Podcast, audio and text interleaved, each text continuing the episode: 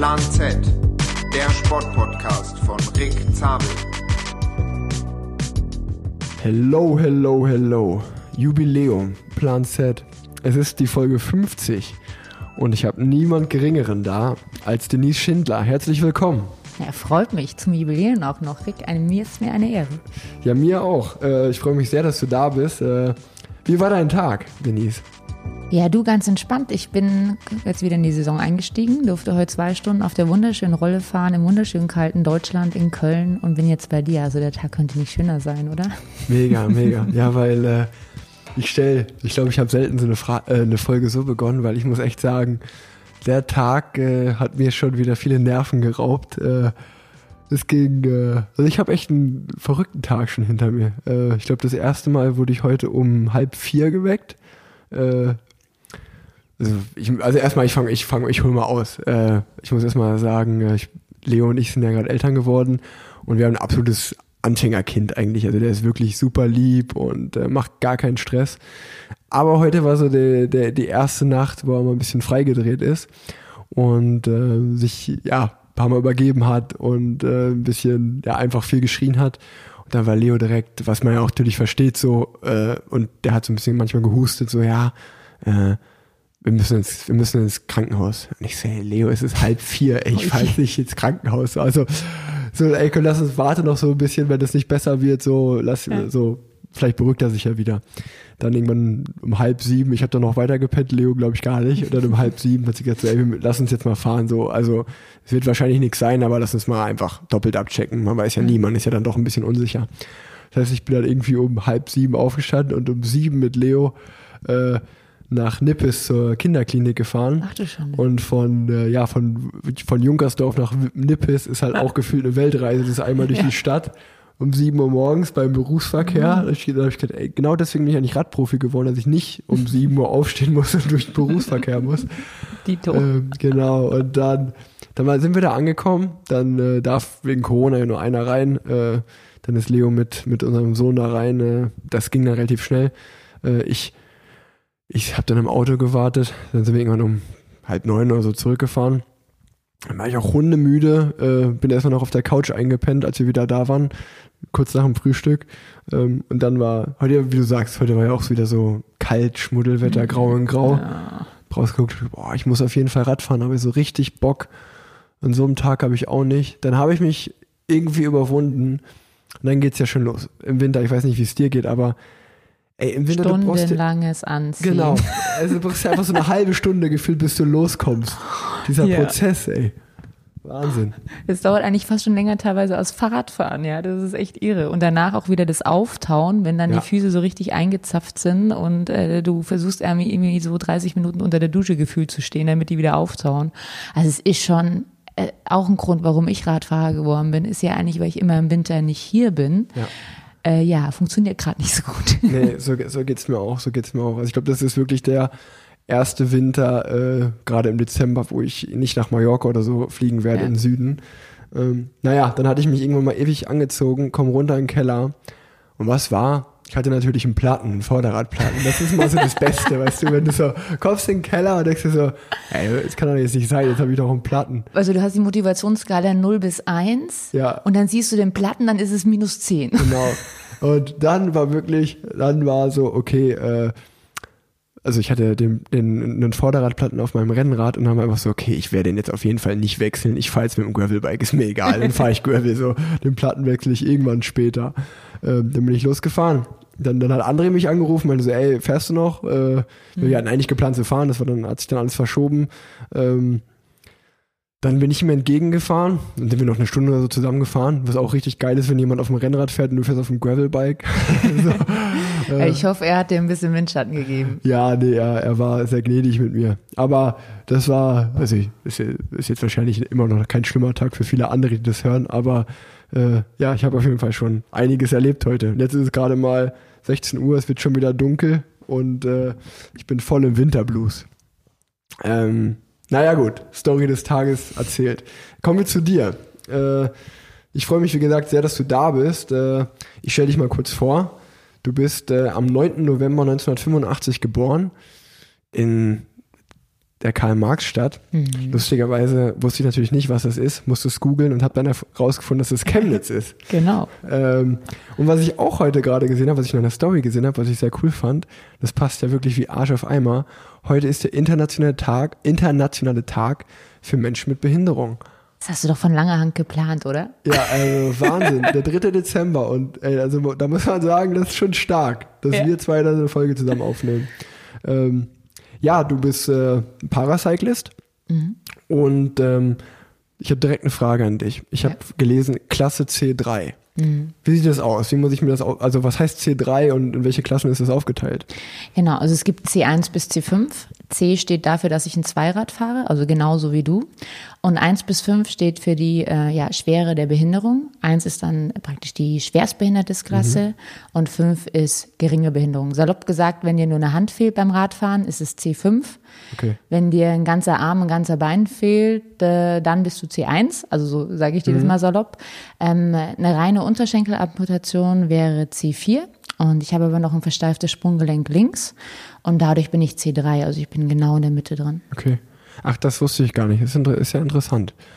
Ähm, also ja, macht natürlich auch Sinn. Äh genau, also dadurch wird es vergleichbar und wir haben dann auch im Rennen je nach der Klasse die Farbe des Helmes und somit erkennt man, gegen wen man Rennen fährt. Also ich habe einen blauen Helm und weiß, alle, die im Rennen fahren, weil manchmal starten wir natürlich auch gemeinsam, weiß genau, wer gehört in meine Klasse und wer sind die, die ich im Auge haben muss oder wer ist zum Beispiel weniger behindert. Da orientiere ich mich natürlich gerne dran, weil die sind ja auch in der Regel nicht immer, aber eigentlich die schnelleren. Und äh, dann will ich natürlich versuchen, mit denen auch abzuhauen. Also das hat auch schon taktische Gründe, das zu wissen, wer in welchen Klassen fährt. Ja, verrückt. Siehst du mhm. so? Ich, ich lerne hier einiges, glaube ja, ich, heute in der Folge. ähm, du bist auf Bahn und der Straße aktiv. Mhm. Ähm, und jetzt, jetzt wird's groß. Du bist dreifache Weltmeisterin. Du bist dreifache Gesamtweltcupsiegerin. Und du hast bei den Paralympischen Spielen 2016 in Rio die Silbermedaille gewonnen im Einzelzeitfahren, die Bronzemedaille im Straßenrennen und 2012 in London auch die Silbermedaille im Straßenrennen. Mhm. Also wirklich schon eine sehr gute Erfolgsausbeute, will ich mal so sagen.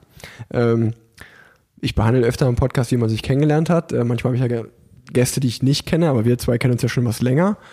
Ähm, das kam über unseren gemeinsamen Freund äh, Michael Penschke, Penny, der ja auch schon mal zu Gast war. Ich glaube, ich weiß nicht Grüße genau, welche, an Penny. Genau, Grüße an Penny. Ich weiß gar nicht, welche Folge das war, aber ähm, also die Nummer, aber es war Hobby trifft Pro. Die Folge, die kam auch sehr gut an. Ähm, ja. Und äh, ja, so haben wir uns kennengelernt auf Mallorca, meine ich. Im Robinson Club war das mal. Genau, genau. Ich habe äh, da ja Penny kurz besucht. Ich war auch im Trainingslager, du warst im Trainingslager. Penny als Hobby mit im halben Trainingslager. Genau.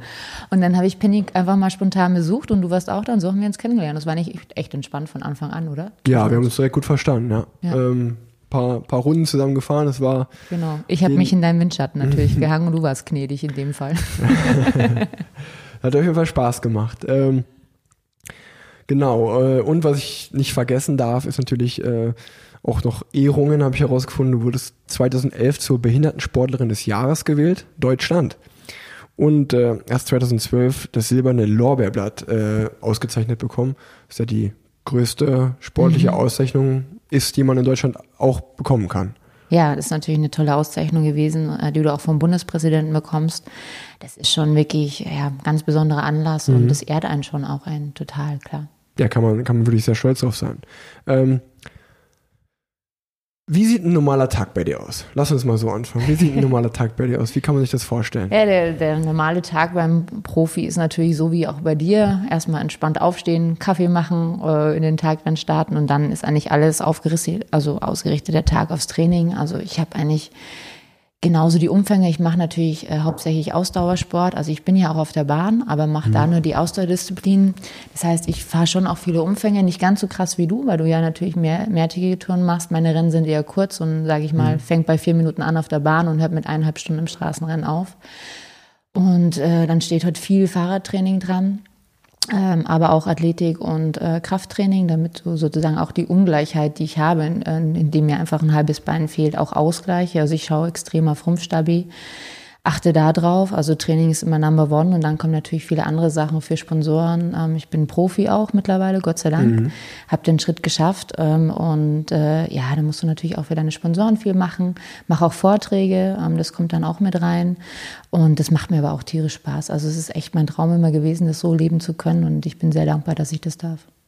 Also sieht unser Tag höchstwahrscheinlich relativ ähnlich aus, weil wir ja. beide aufstehen, irgendwann trainieren und dann äh, ja, fertig sind eigentlich yeah. so. Und äh, ja, wie gesagt, du, da kommen wir später noch zu, äh, dass du ja schon, ja, eigentlich kann man sagen, gelernte Moderatorin auch bist und äh, Rednerin, äh, wie, man, wie auch immer man das professionell sagt. Ähm, ja. Du hattest es gerade selber schon erzählt, äh, äh, kurz zu deiner Behinderung. Mhm. Äh, dir wurde der, der Unterschenkel amputiert und äh, dein linkes äh, was mein linkes Fußgelenk ist versteift mittlerweile. So, genau, alles klar. Ja. Genau so war das. Also nur dazu, ähm, das ist sozusagen deine Behinderung, worum es, äh, ja, was du hast. Und äh, fangen wir mal an. Du bist seit 2010 aktiv, habe ich herausgefunden. Ja, richtig. Als 25-Jähriger hast du angefangen. Mhm. Da habe ich mich gefragt, so jetzt nicht so mein, ich ja. bin jetzt 26, mach das schon ein paar Jährchen. Ähm, wie kam es dazu, dass du gesagt hast, Leistungssport und wie kam es auch dazu, dass du gesagt hast, ja, Radsport? Also da muss ich tatsächlich ein bisschen ausholen. Ähm, man, muss, man, muss, wissen, ich habe meinen Unfall mit zwei Jahren gehabt. Also als kleines Kind bin ich ausgerutscht, die Straßenbahn kam um die Ecke, hat mich erwischt mhm. ähm, und dann wurde später mein Bein amputiert und ähm, ja, mein äh, Bein, was ich noch habe, die linke Seite, die haben sie retten können, aber das Fußgelenk war relativ zerstört nach dem Unfall. Und es war ja, wie du so schön gesagt hast, in der schönen Karl-Marx-Stadt. Und das war damals DDR. so, da ist natürlich auch nicht alles im Krankenhaus super gut gelaufen, muss man einfach so sagen. Und meine Eltern sind dann, haben da sofort dann auch einen Reiseantrag äh, gestellt, dass sie aus der DDR rauskommen, ist dann auch sozusagen äh, genehmigt worden. Und dann sind wir in den Westen. Meine Großmutter war da schon. Und da hat man angefangen, mich wieder zusammenzuflicken. Also ich habe bis zu meinem 13. Lebensjahr jedes Jahr eine Operation gehabt, war jedes Jahr im Krankenhaus, also mindestens einmal. Und dann hat man mich wieder so auf zwei Beine gestellt. Und dann war natürlich Sport für mich als Jugendliche überhaupt kein Thema, ja. Und dann war ich natürlich auch nicht unbedingt diejenige, die im, im normalen Schulsport Spaß hatte, sondern ich war immer die Letzte am Ball und mhm. das hat mir alles keinen Spaß gemacht. Und dann habe ich mit 18 so, 16, 17, 18 immer so ein Fitnessstudio gejobbt und habe die Leute immer so eingecheckt an der Theke und selber keinen Sport gemacht, immer schön zugeschaut. Und dann irgendwann hat mich eine Freundin überredet, dass wir doch mal einen Vertrag machen sollen. Wir wollen abnehmen, da, da, da, wie das so ist, wenn man mhm. dann Teenie ist und Jungs gefallen will. Und dann habe ich gesagt, na gut, dann machen wir das. Und dann habe ich äh, irgendwann Spinning entdeckt, habe Indoor Cycling mitgemacht und es war das allererste Mal, dass ich Spaß hatte beim Sport. Und dann, es war halt geil, eine Stunde lang wurdest du angeschrien, richtig laute Musik so und ähm, alle haben geschwitzt und das Schöne war, das Fahrrad war fest montiert. Ich hatte ja überhaupt keine Kondition, also mhm. Kondition, null. Ähm, aber mir konnte keiner davonfahren da. Ich konnte meinen Widerstand selber einstellen. Und dadurch, dass ich ja viel saß beim Spinning, hat mir das nicht wehgetan. Also es war einfach so laufen, ist mit dem Sprunggelenk eigentlich nicht ideal und mit mhm. der Prothese auch nicht. Und ich hatte irgendwie so eine Stunde Sport und es hat Spaß gemacht und ich lag danach im Bett und war fertig. Und das habe ich mir gedacht, wie geil ist das denn? Und es hat sich dann total gesteigert. Dann habe ich irgendwann so Spinning-Marathons gemacht, bin zwölf Stunden Stunden gefahren. Und dann dachte ich irgendwann, ich könnte ja auch mal draußen Fahrrad fahren. Und so bin ich dann irgendwann mal Radsportlerin geworden. Am Anfang mehr Mountainbike und dann irgendwann bin ich zum Rennrad gekommen. Ja, cool. Also so eine völlig, ich glaube, die untypischste Art, um Radprofi zu werden. ja, ich habe auch, ich habe gelesen auch, dass äh, du dann, äh, wie gesagt, auf dem Mountainbike und so ein bisschen ein paar Touren gemacht hast oder mit dem Rad. Ja. Und die Leute, die mit dir gefahren sind, alle gesagt haben, ey, Denise, ja. ey, du fährst wahnsinnig gut, du fährst wahnsinnig schnell, das ist so krass, du solltest das eigentlich mal professioneller machen. Ja, also es war halt so, ich habe dann so ähm, Touren gemacht mit meinem Mountainbike, bin dann auch so Alpencross-Sachen gefahren. Krass. Zwar jetzt nicht als Rennen, aber halt immer mit Männern und wir sind da wirklich über die Berge von Garmisch-Partenkirchen zum Gardasee. Da musst du ja schon ein bisschen was drauf haben, wenn du das schaffen mhm. willst. Mhm. Und mit eineinhalb Beinen sowieso ein bisschen mehr. Und damals habe ich auch immer noch meine Prothese versteckt, muss man sagen. Das war so ganz in den Anfängen. Und da haben ganz viele, wenn die mich nicht kannten und mitgefahren sind bei den Touren, haben die gar nicht gecheckt. Die haben zwar irgendwie gesehen, ich rumpel, aber die haben gar nicht gecheckt, dass mir ein Bein fehlt gefehlt. Was? Und die fielen dann aus allen Wolken, als wir am Gardasee angekommen sind und haben dann irgendwie doch mitgekriegt, dass ich eine Prothese habe und dass ich da die ganze Zeit mitgefahren bin, genauso um den Tempo wie die. Und dann hatte ich einfach das Glück, dass irgendwann jemand mal dem äh, Abteilungsleiter Radsport in Bayern gesteckt hat, dass da eine ist mit einer Prothese, die schnell fährt. Und der war für Paracycling zuständig. Und irgendwann hatte ich dann auf meiner Mailbox eine Nachricht, ob ich nicht mal da kommen möchte zu so einem Sichtungslehrgang und äh, da mal Interesse hätte. Doch, naja, gut, kann ich ja mal gucken. Zu verlieren habe ich nichts. Mhm. Ja, und äh, ich fand es dann umso beeindruckender, wie ich gerade gesagt hatte, dass du 2010 angefangen hast und du hast 2011, also gerade mal ein Jahr später, mhm. warst du Weltmeisterin auf der, im, Straßen, äh, im Straßenrennen und ja. hast den Gesamtweltcup gewonnen. Also du bist ja eingeschlagen wie, wie sonst was da. Also ich bin dann durchgestartet, aber man muss sagen, ich bin die Jahre ja vorher schon Rad gefahren. Also, ne, ja, also ich bin ja. natürlich, äh, aber heute immer mit Männern und immer mhm. am Mountainbike und immer Alpencross und so, heute keine Rennnummer am Rücken gehabt. Aber ich glaube, die Zeit hat mir heute extrem geholfen, wenn du mit Männern fährst als Frau, dann musst du eh schon was können und mit eineinhalb Beinen musst du vielleicht noch mal ein bisschen mehr ja. können. Und ich glaube, das war meine beste Schule.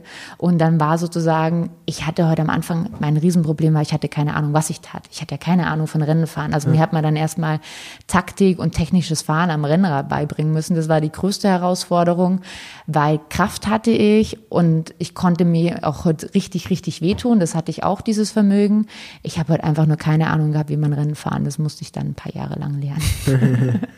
ja, aber ist ja, also ich meine, ist ja trotzdem, äh, wenn man das, wenn man das so, so sieht und äh, ja, einfach, wie, wie gesagt, klar, du bist davor schon gefahren, aber du sagst trotzdem, ja. man muss das Taktische erst lernen, aber innerhalb irgendwie von einem Jahr, ich meine, es gibt ja eigentlich vielleicht bis auf die Goldmedaille bei den Paralympischen Spielen, äh, gibt es ja erstmal nichts krasseres als Straßenweltmeisterin zu werden. Und das Total. so nach einem Jahr so direkt so zu holen, ist ja erstmal äh, total krass.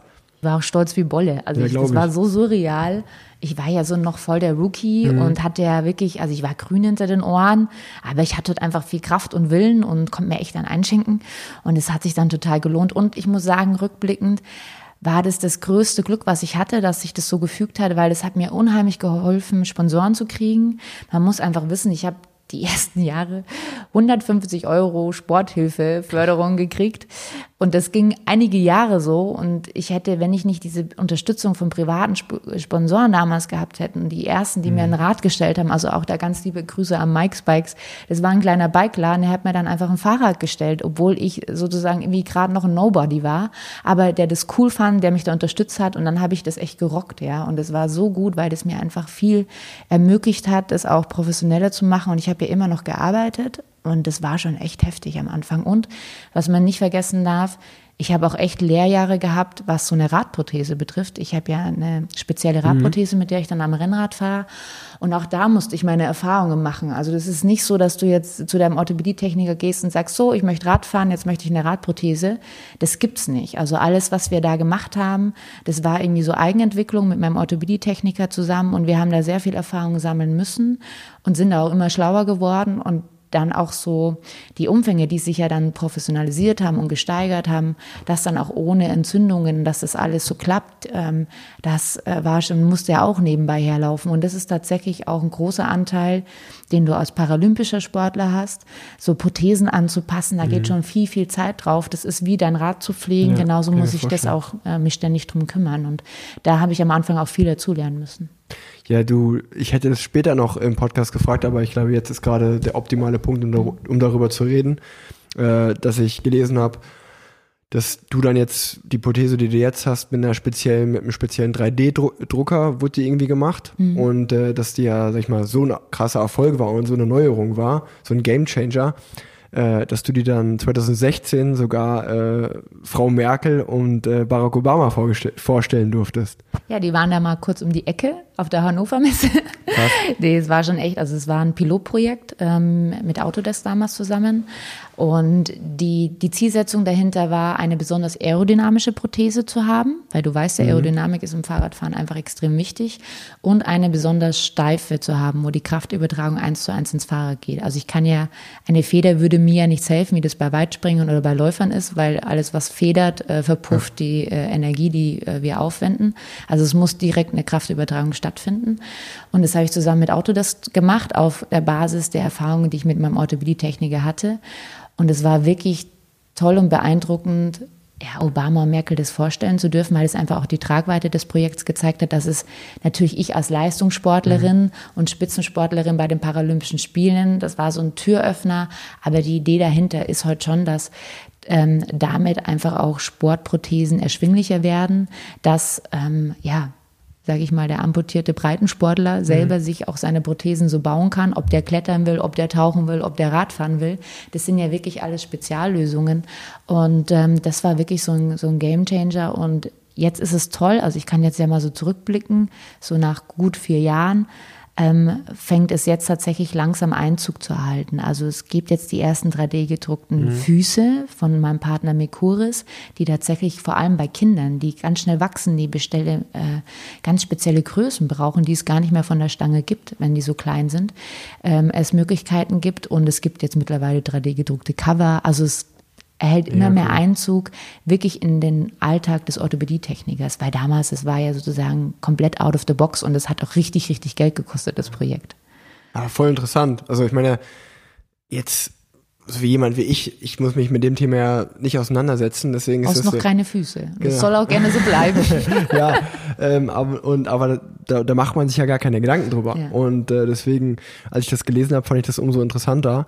Und äh, die Frage kam auch oft, äh, also ich habe ja bei Instagram auch so eine Fragerunde gemacht mhm. und es war eine der häufig gestellten Fragen, ähm, dass sich Leute das nicht vorstellen können, ist, wie das so ist mit einer Prothese. Also mhm. äh, du hast jetzt gerade schon von Entzündungen und so geredet. Hat man da jetzt noch groß Schmerzen oder also man muss, muss, muss man sich da krass dran gewöhnen? Kann man sich das vorstellen, wie dass man irgendwie einen Schuh erstmal einlaufen muss oder erklär uns das mal. Ja, man muss es immer wieder anpassen. Also so eine das, man muss sich halt so vorstellen, ein Fuß ist über die Evolution so lange gewachsen und geworden, dass er dich heute ein Leben lang tragen kann. Mhm. Ein Stumpf ist ein Produkt aus einem Unfall, der eigentlich nie dazu gemacht worden ist, dass er dein ganzes Gewicht ein Leben lang trägt. Somit muss man die Prothese ideal anpassen.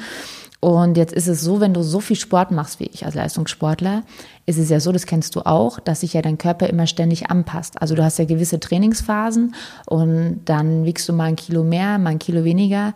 Das ist als Prothesenträger tatsächlich extrem kritisch und extrem schwer. Und ich versuche zum Beispiel Gewichtsschwankungen sehr zu vermeiden, weil das richtig Probleme gibt. Also wenn du äh, sozusagen da eine Änderung drin hast, in dem Volumen vom Stumpf passt schon der komplette Schaft nicht mehr.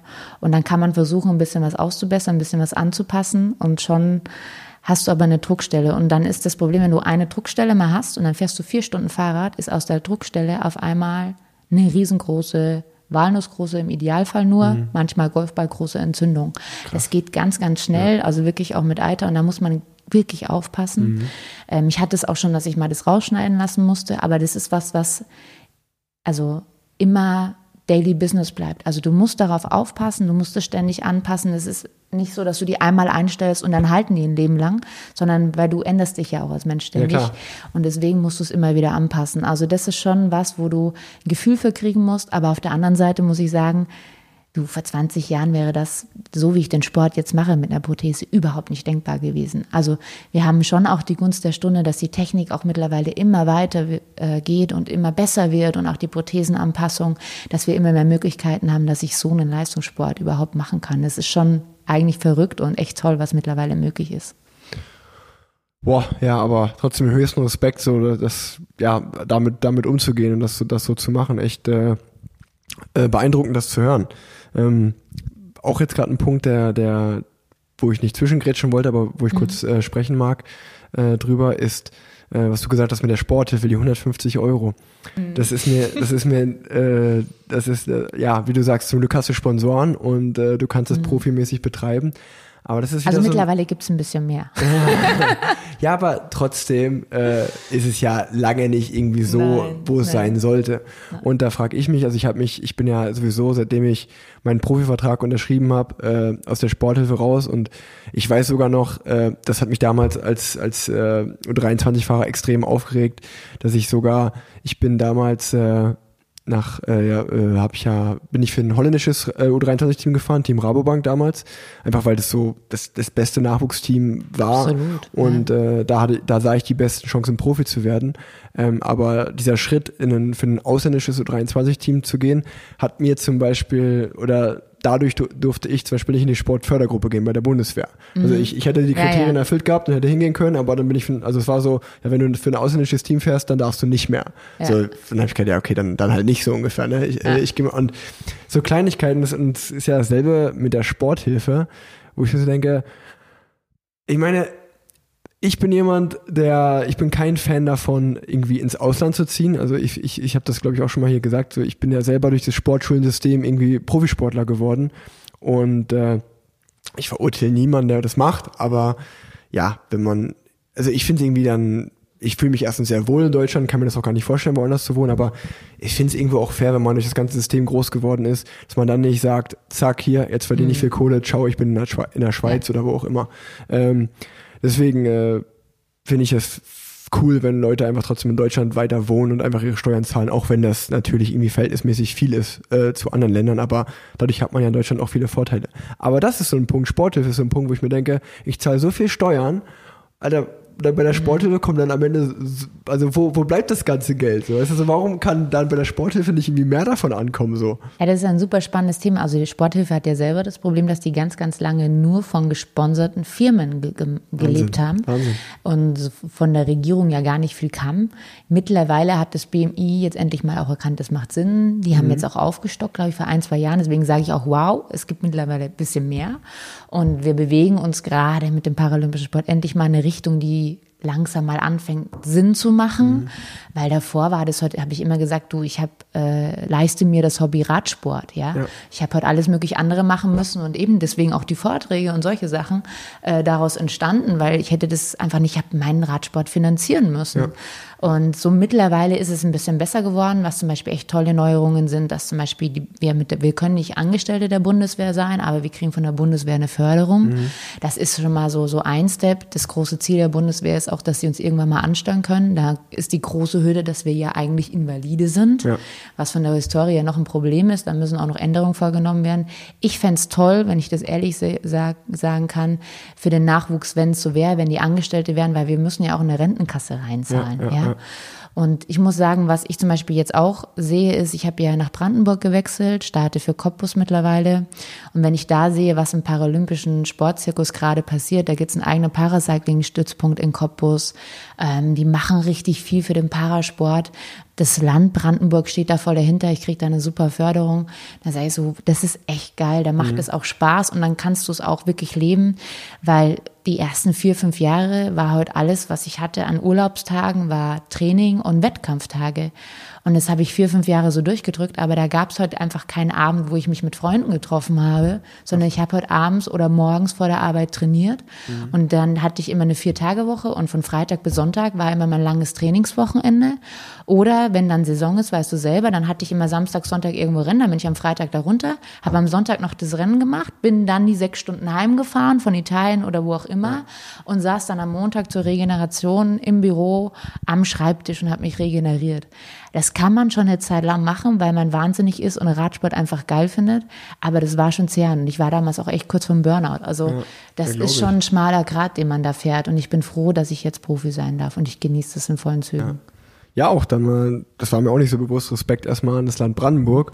Ähm, wie, wie ist das in anderen Bundesländern? Ist da Brandenburg schon ein absoluter Vorreiter? Absolut, ja. Also die haben da schon wirklich was vorgelegt und ich finde es super, weil es natürlich auch ein bisschen Bundesland mäßig so intern auch ein bisschen ne, die Challenge erhebt und den Wettbewerb Ja. und dass die anderen mal nachziehen müssen und dass dann auch sozusagen ein bisschen äh, Competition herrscht und das finde ich total gut. Und wenn da einer so voranzieht, ähm, merken auch die anderen, wir müssen ein bisschen aufstocken, wir müssen auch mehr tun und äh, da passiert gerade was und das finde ich richtig gut und das bringt unseren Sport voran. Ja, das ist ja schön zu hören. Kommen wir so ein bisschen wieder zu, zurück. Äh, Was hast zu- du denn noch von meine- Facts hier? Zu, meine, zu meinen Notizen. Ähm, ja, äh, wie viele Wettkämpfe fährst du so pro Jahr? Ähm, ja, das ist ganz spannend. Also ich habe ja Bahn- und Sommersaison, also Straße. Ähm, die Bahnsaison ist nicht so wild. Da haben wir meistens äh, eine Weltmeisterschaft und so zwei bis drei weitere Rennen. Aber die Straßensaison hat's in sich. Also da habe ich eine Weltmeisterschaft, drei Weltcups und dann ungefähr noch so drei Europacups und eine deutsche Meisterschaft. Also komme ich so auf 15 Rennwochenenden. Gut. Ja, also Okay, locker nicht schlecht. wenn nicht mehr. Ja. Ja. Wenn, dann fahrt man ja auch noch mal ein paar Trainingsrennen Ja, und so, ne? ja, also so, das sind jetzt nicht die, die man so propagiert, aber Ja, das macht man natürlich auch nur mit Ja, aber ist ja auch mal mit. Reisen verbunden und äh, Ja, genau. dann, Es sind immer, also wir haben heute immer ein ganzes Wochenende Reisen. Wir haben so nicht so diese Touren, wie ihr das habt. Wir haben heute immer dann ein Rennwochenende. Dann ist, sage ich jetzt mal salopp, Samstag Straßenrennen, Sonntag Zeitfahren oder andersrum. Meistens Mhm. ist Zeitfahren zuerst und dann das Straßenrennen, je nach Anbieter. Was ganz cool ist, wir haben jetzt in Österreich tatsächlich, das nennt sich Upper Austria Tour. Da gibt's so eine Rundfahrt mal ähm, und äh, das Format etabliert sich auch gerade. Also ich fänd's cool, wenn wir mehr Rundfahrten auch hätten. Ja, spannend, das so zu hören. Ähm, ja, und wie du gesagt hast, du bist ja vor allen Dingen auch dann im Sommer und im Winter unterwegs, Ja. durch die Bahn so auch. Also äh, ist es ja schon, äh, ja, auch in dem Sinne wieder, also sowieso krass, was, ich kann ja nicht, ich würde gerne mehr auf der Bahn fahren, geht ja Mhm. nicht, aber ich finde ich finde es cool, dass du das so machst einfach, ja. Es geht halt auch nur, weil ich im, auf der Bahn nur die Ausdauerdisziplin mache, Ja, weil ja. sonst wäre das so konträr, das würde nicht mehr gehen. Es lässt sich noch vereinen, aber es ist auch schon ein schmaler Grat. Ich meine, und da bin ich auch echt stolz drauf, der paralympische Sport ist so professionell geworden, ähm, dass es auch immer schwieriger wird, sich in beiden Bereichen zu behaupten. Und es ist ein schmaler Grat, den schaffe ich gerade noch. Ähm, aber ich habe schon den größeren Augenmerk gerade auch ein bisschen in der Verfolgung auf der Bahn, auch für Tokio.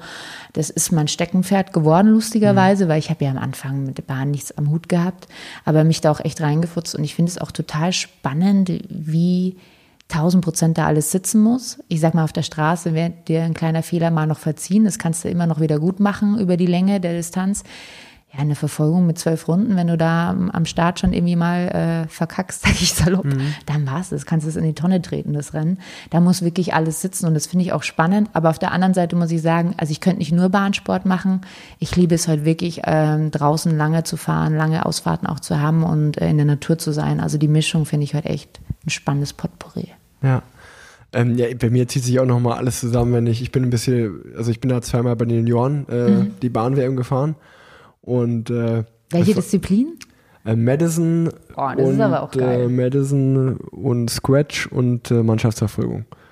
Ja, im Scratch ist immer, wenn es scheppert, nach Ja, oben. ja, ja, ja, ja, ja, ja. ähm, und äh, also ich, ich kann mich noch, also es ist ja auch immer schwierig gewesen, erstmal zur WM zu kommen und sich dafür das Team zu nominieren, gerade in der Mannschaftsverfolgung. Ähm, und da zieht sich bei mir immer noch alles zusammen. Oh, dieses, dieses, so weh, wenn du da stehst und dann kommt dieses düt, düt, düt, düt.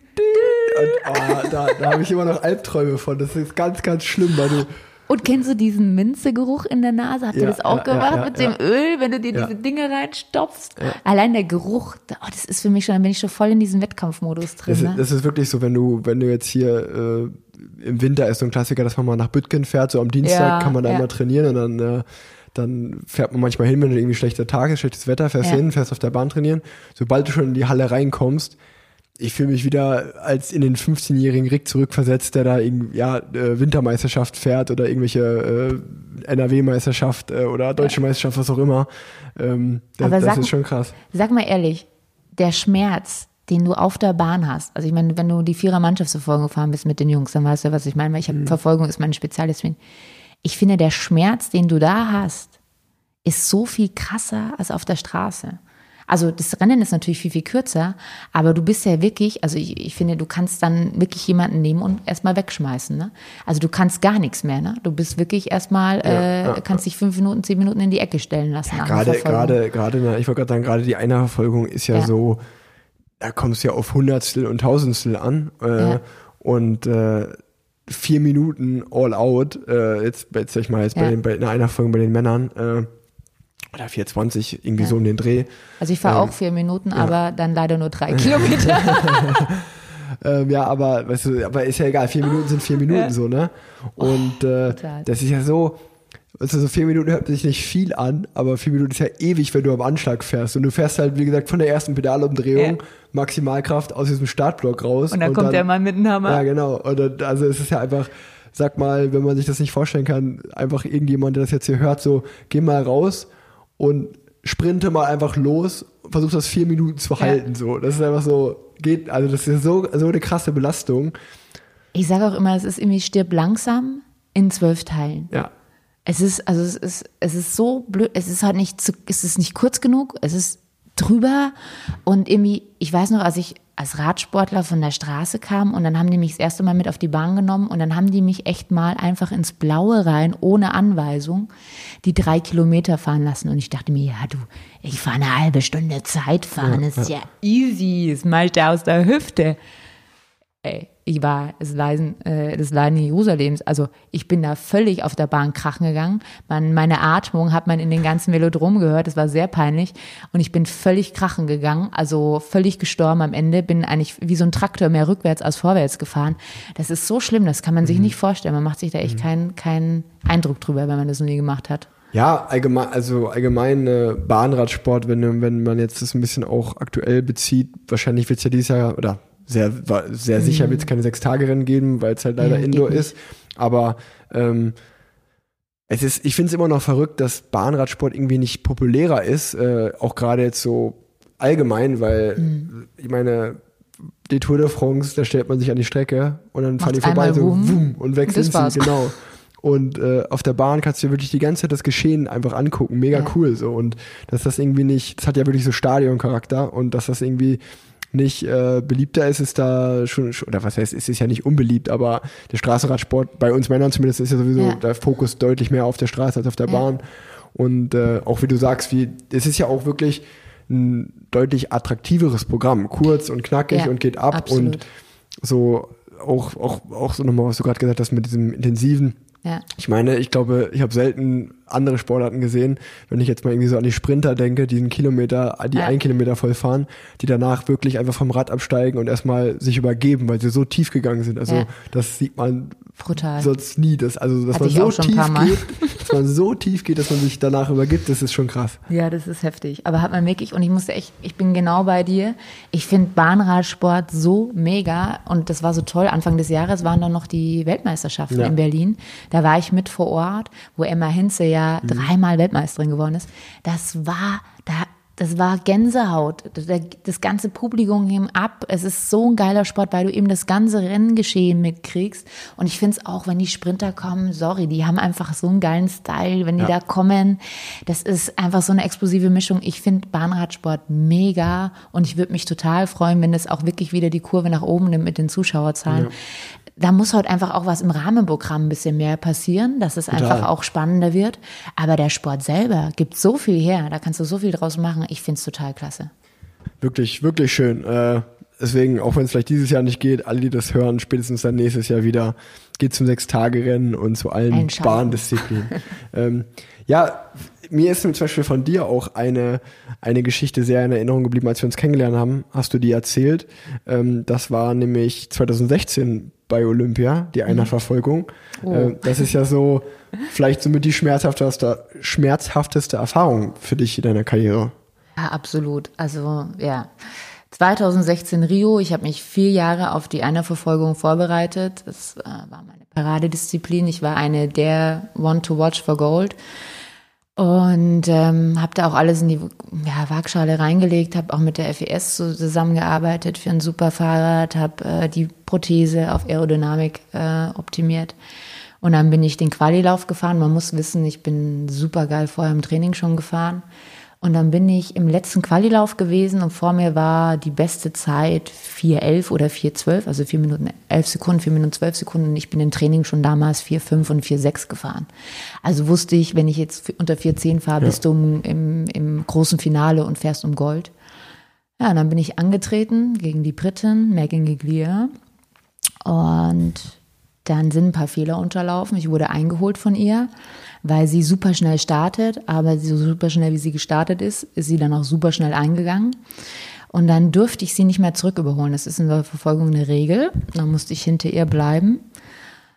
Das habe ich auch getan. Und dann bin ich von der Bahn runter, war natürlich total frustriert. Und dann habe ich äh, auf die Anzeigentafel geguckt und dann stand da Disqualified wegen Windschattenfahrens. Und dann war mein Rennen beendet. Und lustigerweise, obwohl das so ein Katastrophenrennen wäre, hätte es sogar noch für das kleine Finale gereicht. Ja. Und man muss wirklich, war nach der Runde drei, hat die mich ja eingeholt, bin ich hinter der gefahren, also salopp gesagt, ich konnte mir in der Nase bohren. Also ich hatte nichts mehr zu tun, weil bei der war der Zündstoff aus, ja. da ging nichts mehr. Ja, aber mein Rennen war gegessen und nach vier Jahren Arbeit für nichts und ich bin da runter, ich war total entsetzt, ich konnte es am Anfang gar nicht fassen, das Team stand um mich rum und dann irgendwann habe ich es gecheckt dann habe ich eigentlich nur noch meine Sachen gepackt, bin raus und habe einfach nur noch geheult und Ja. war fertig. Also da ist eine Welt für mich zusammengebrochen damals. Was für eine dumme Regel auch, dass man nicht zurück überholen darf, Ja. irgendwie so. Also, äh, Ja. naja. Ich meine, es wäre es wär irgendwie, es wäre total geil gewesen in dem Sinne, wenn man, wenn ich jetzt mal träumen darf, dass du die dann wieder überholst und dann so im besten Fall so, also das wieder Ja. rausfährst und sie noch, noch schneller bist, so. So, weil. Ey, das wäre auch gut möglich Ja, genau, gewesen. das meine ich aber. Wir lagen nah beieinander von den Zeiten. Ne? Und äh, ja, aber ich, ich, weiß, ich kann mich dann noch an äh, daran erinnern, dass du mir dann erzählt hast, dass du, ich glaube, zwei, zwei Jahre später war das 2018, äh, sie war ja dann auch äh, die Weltrekordhalterin und Ja, dann hast genau. du ihn geknackt, dann hast du dir den Weltrekord geholt. Ja, und das war so geil. Also man muss sagen, zwei Jahre später kam dann, äh, also äh, 2017 kamen die Veröffentlichungen, die Weltmeisterschaften finden 2018 statt. In Rio de Janeiro, Brasilien. Und ich dachte mir so, what the fuck? Da bin ich das letzte Mal heulend aus dem Velodrom gerannt und wollte, äh, hab mir die Tüte über den Kopf gesteckt, so ungefähr. Und dachte mir so, ist jetzt nicht euer Ernst. So, und dann lässt du das mal so sacken als Sportler, ne? Und dann habe ich mir gedacht, nee, andersrum, geil, ich kann da noch mal hin und diesmal kann ich zeigen, was ich kann und ich werde nicht disqualifiziert und fahre mal ein Rennen zu Ende. Und genauso war es dann. Lustigerweise hatte ich dann den Qualilauf in Rio, ähm, den haben sie mich alleine starten lassen. ich weiß nicht warum. Hatte, bin dann auch ins große Finale eingezogen. Da muss ich noch eine andere Anekdote erzählen, aber das mache ich gleich im Nachhinein. Ähm, und dann bin ich das große Finale gefahren gegen die gleiche von 2016, gegen Meg- Megan Giglia. Und dann habe ich sie in der zehnten Runde eingeholt und bin Weltmeisterin geworden mit dem gleichen Team, was damals 2016 mit mir an der Bahn stand. Und es war schon so, also wir haben da alle geheult, weil da waren auch ein paar Teamfehler, ein paar interne Fehler passiert. Mir natürlich auch als Fahrerin. Ich hätte da einfach auch geschickter agieren müssen. Dann holen wir uns den Weltmeistertitel gegen sie. Das war so eine Revanche. Also es war so eine Genugtuung. Und es hat mir auch irgendwie gezeigt, dass wenn du einfach dran bleibst, what goes around, it comes around. Ähm, irgendwann ist so ein, so ein Give-Back-Day, Payback-Day. Und das war, ist für mich der schönste Weltmeistertitel, den ich je geholt habe. Also der hat mir so viel bedeutet. Ähm, den trage ich echt immer noch mit Stolz in meinem Herzen, weil es einfach zurückkam, was damals irgendwie die Medaille an mir wegging und das hat echt wehgetan damals. Es war auch irgendwie nicht fair gefühlt, aber was ist fair im Sport, ne? Das musst du dann so annehmen. Und dann zwei Jahre später es in dem gleichen Velodrom zurückzuholen und wirklich mit einem Weltmeisterstreifen, mit dem du dann auch schön ein Jahr rumfahren darfst, war geil. Und jetzt erzähle ich noch mal eine Anekdote dazu. Das Riesending war ja, wir sind nach Rio geflogen und da war extremes Chaos, weil Flug ausgefallen, bla bla bla. Auf alle Fälle kamen die Scheiben nicht mit. Also wir standen in Rio de Janeiro und du weißt, ähm, in der Verfolgung fahrst du ja mit so Ja, Scheiben, die besonders schnell sind von der FES. Und die waren nicht da, wir hatten nur die Trainingslaufräder. Und so eine Scheibe macht richtig was aus pro Runde. Und die Scheiben kamen mit der Lufthansa an dem Morgen meines Renntages an. Um 6 Uhr morgens, mein Rennen Qualifying war um 9. 9.15 Uhr, das weiß ich noch ganz genau. Und ich schwöre dir, der Mechaniker war morgens am Flughafen, hat die dann mit dem Zoll, das haben die regeln müssen, weil die kamen ja ohne einen Begleiter an, hat die abgeholt und der war 30 Minuten vor meinem Start, hat er mir die Scheiben draufgebaut und dann bin ich praktisch um mein großes Finale gefahren. Also es war total verrückt und crazy, die, diese Reise. alles gepasst. Und am Ende ist alles aufgegangen. Ja, das, das ist auf jeden Fall, äh, das ist auf jeden Fall cool. Ähm, ja, sind wir, waren wir jetzt bei den, bei den Paralympics und bei der WM, äh, schauen wir auf die nächsten. Äh, Die wurden ja, wären ja eigentlich dieses Jahr im Sommer gewesen und wurden verschoben. Waren ja wahrscheinlich auch für dich dein großes Ziel so. Ja, boah, das war schon. Ich meine, es war irgendwo abzusehen ab nach einem gewissen Punkt und ähm, ich hätte es auch nicht gut gefunden, wenn sie es durchdrucken hätten wollen. Ich meine, jetzt mittlerweile kann man sich es eh gar nicht mehr vorstellen, Nee, aber nee. damals konnte man sich auch nicht vorstellen, dass sie abgesagt wären. Ähm, aber es war natürlich schon mein großer Traum, die dritten Spiele zu haben und ähm, ja, damit auch so ein Highlight meiner Karriere und dann schaut man mal, wie es weitergeht. Jetzt ist alles um ein Jahr verschoben. Ich hoffe, dass es klappt nächstes Jahr, weil es wäre schon mal so das i-Tüpfchen in meiner Karriere. Ja. Wa- Was, ja, was, was sind die Ziele da? Naja, du hast es ja vorgelesen, ich habe zweimal Silber, einmal Bronze geholt und mich treibt schon oder peitscht schon an, einfach nochmal den, den, den Satz voll zu machen und Ja. Gold zu holen. Wäre geil. Das wäre geil. Ähm, das treibt mich auch an. Ähm, aber, und dafür bin ich schon lange genug Profi und ich war schon zweimal bei den Spielen. Die Spielen haben immer ihre eigenen Gesetze. Also ich bin um alles dankbar, was, was du hinkriegst und um jedes Metall, was du mit nach Hause nimmst. Aber Gold wäre natürlich, äh, ja, die Krönung. Ja, ich würde es dir gönnen, weil ich meine, Weil wenn du das noch so hast, dann gibt es ja auch nichts, was du noch hättest mehr gewinnen können in dem Sinne. Ne? Nö, dann habe ich alles, ey, es ist echt crazy, ja. aber es das ist, ist wirklich so, dann habe ich alles geschafft. Ja. Das, ist, das ist natürlich geil. Ähm, hast du schon, äh, also einfach mal frei von der Leber, hast du schon irgendwie so einen Plan? Denkst du, da, du fährst danach noch weiter oder denkst du, danach hörst du vielleicht auf? Ähm, ich lasse es so ein bisschen auf mich zukommen. Also schon ist irgendwann klar, dass ich jetzt nicht äh, mit 45 noch Radfahren möchte äh, als Profi. Also es wird dann irgendwann mal in eine andere Richtung gehen. Ich will es auch ein bisschen auf mich zukommen lassen. Aktuell ist für mich Paris 2024 echt zu weit weg. Und, ähm, und ich habe schon den Traum, auch noch andere Dinge zu machen. Also ähm, ich habe ja, mache viel so im Vortragsbereich, mache Vorträge, Motivationsgeschichten.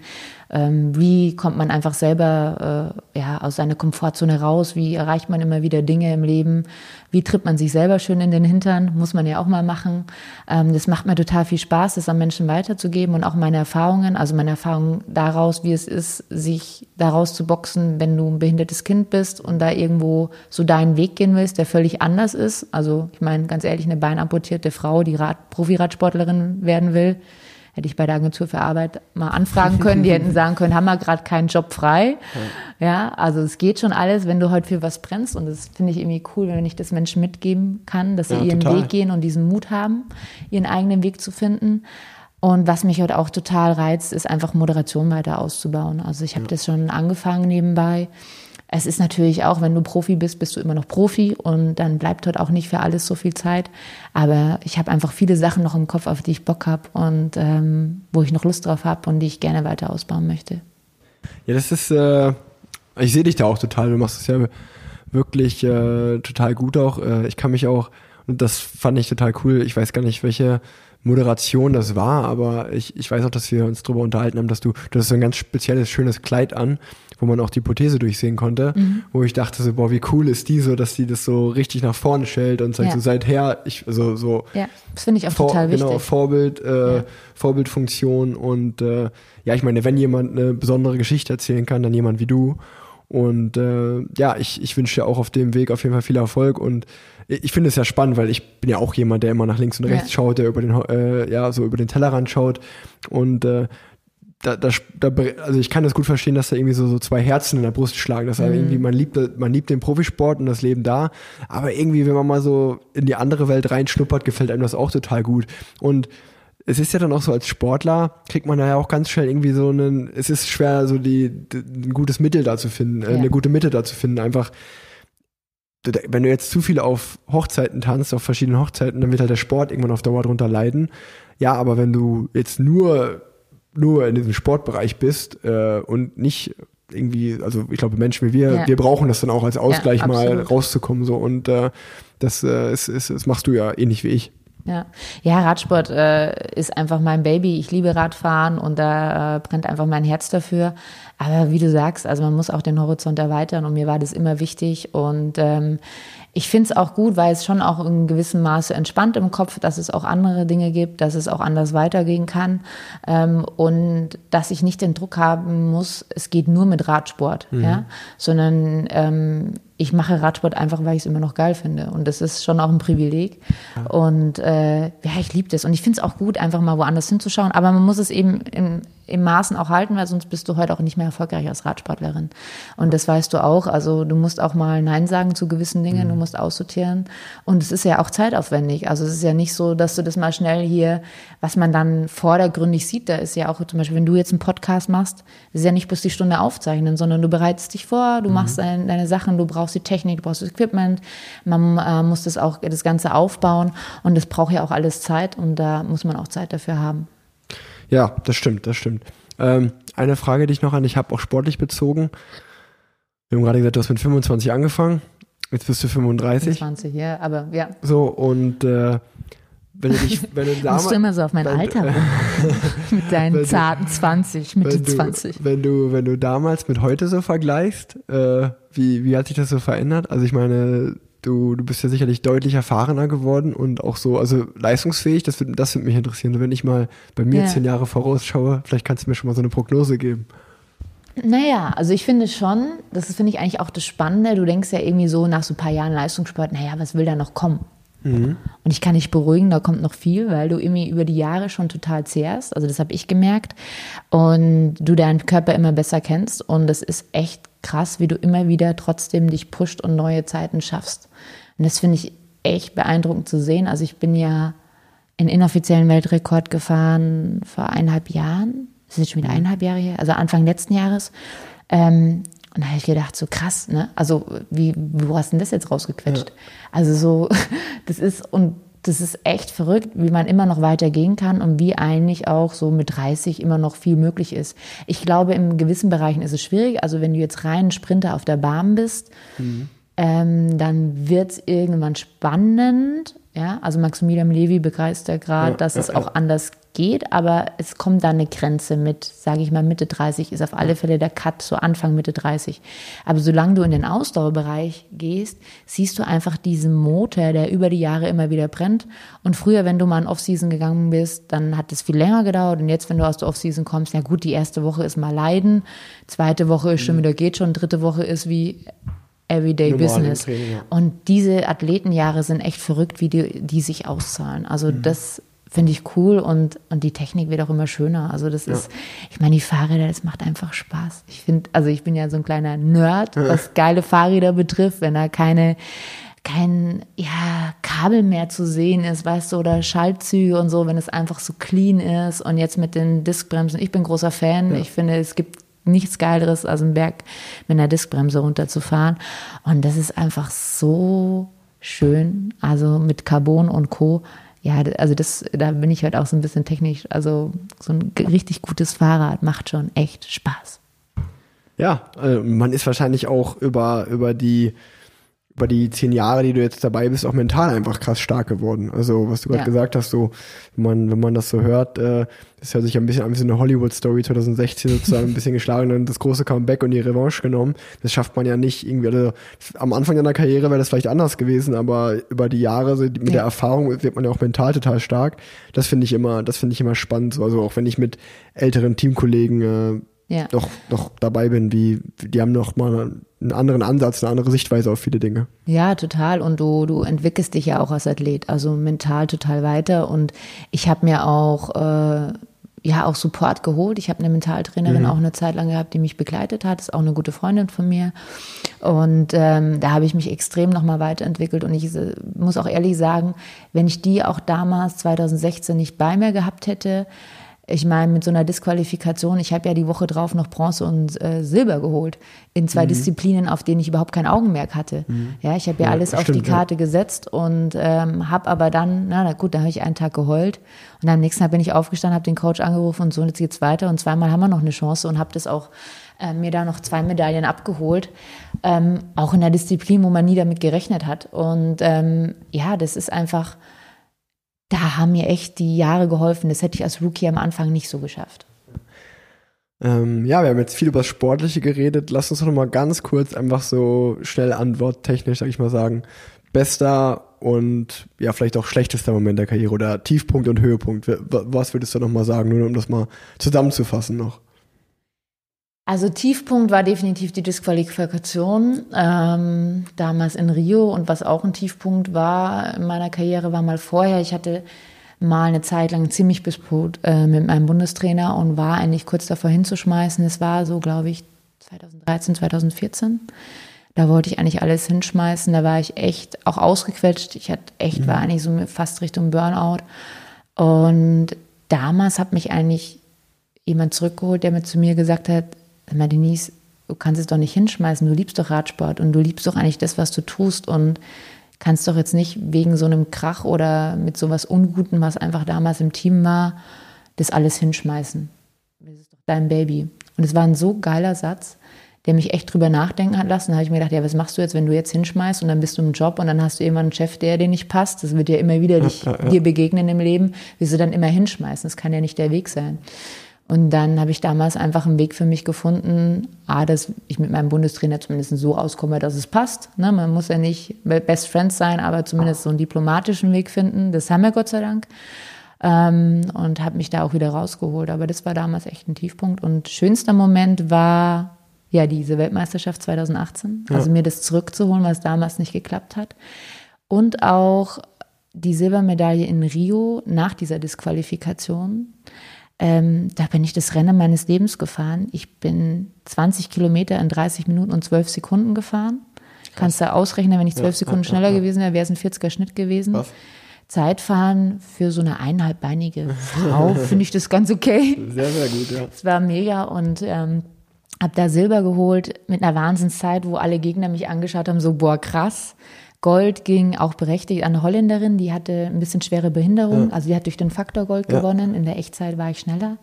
Und das war echt der Hammer. Und da haben mich alle angeschaut und dachten so, wow, krass, was ist denn mit dir abgegangen? Wahrscheinlich ja. habe ich alle Wut da reingelassen.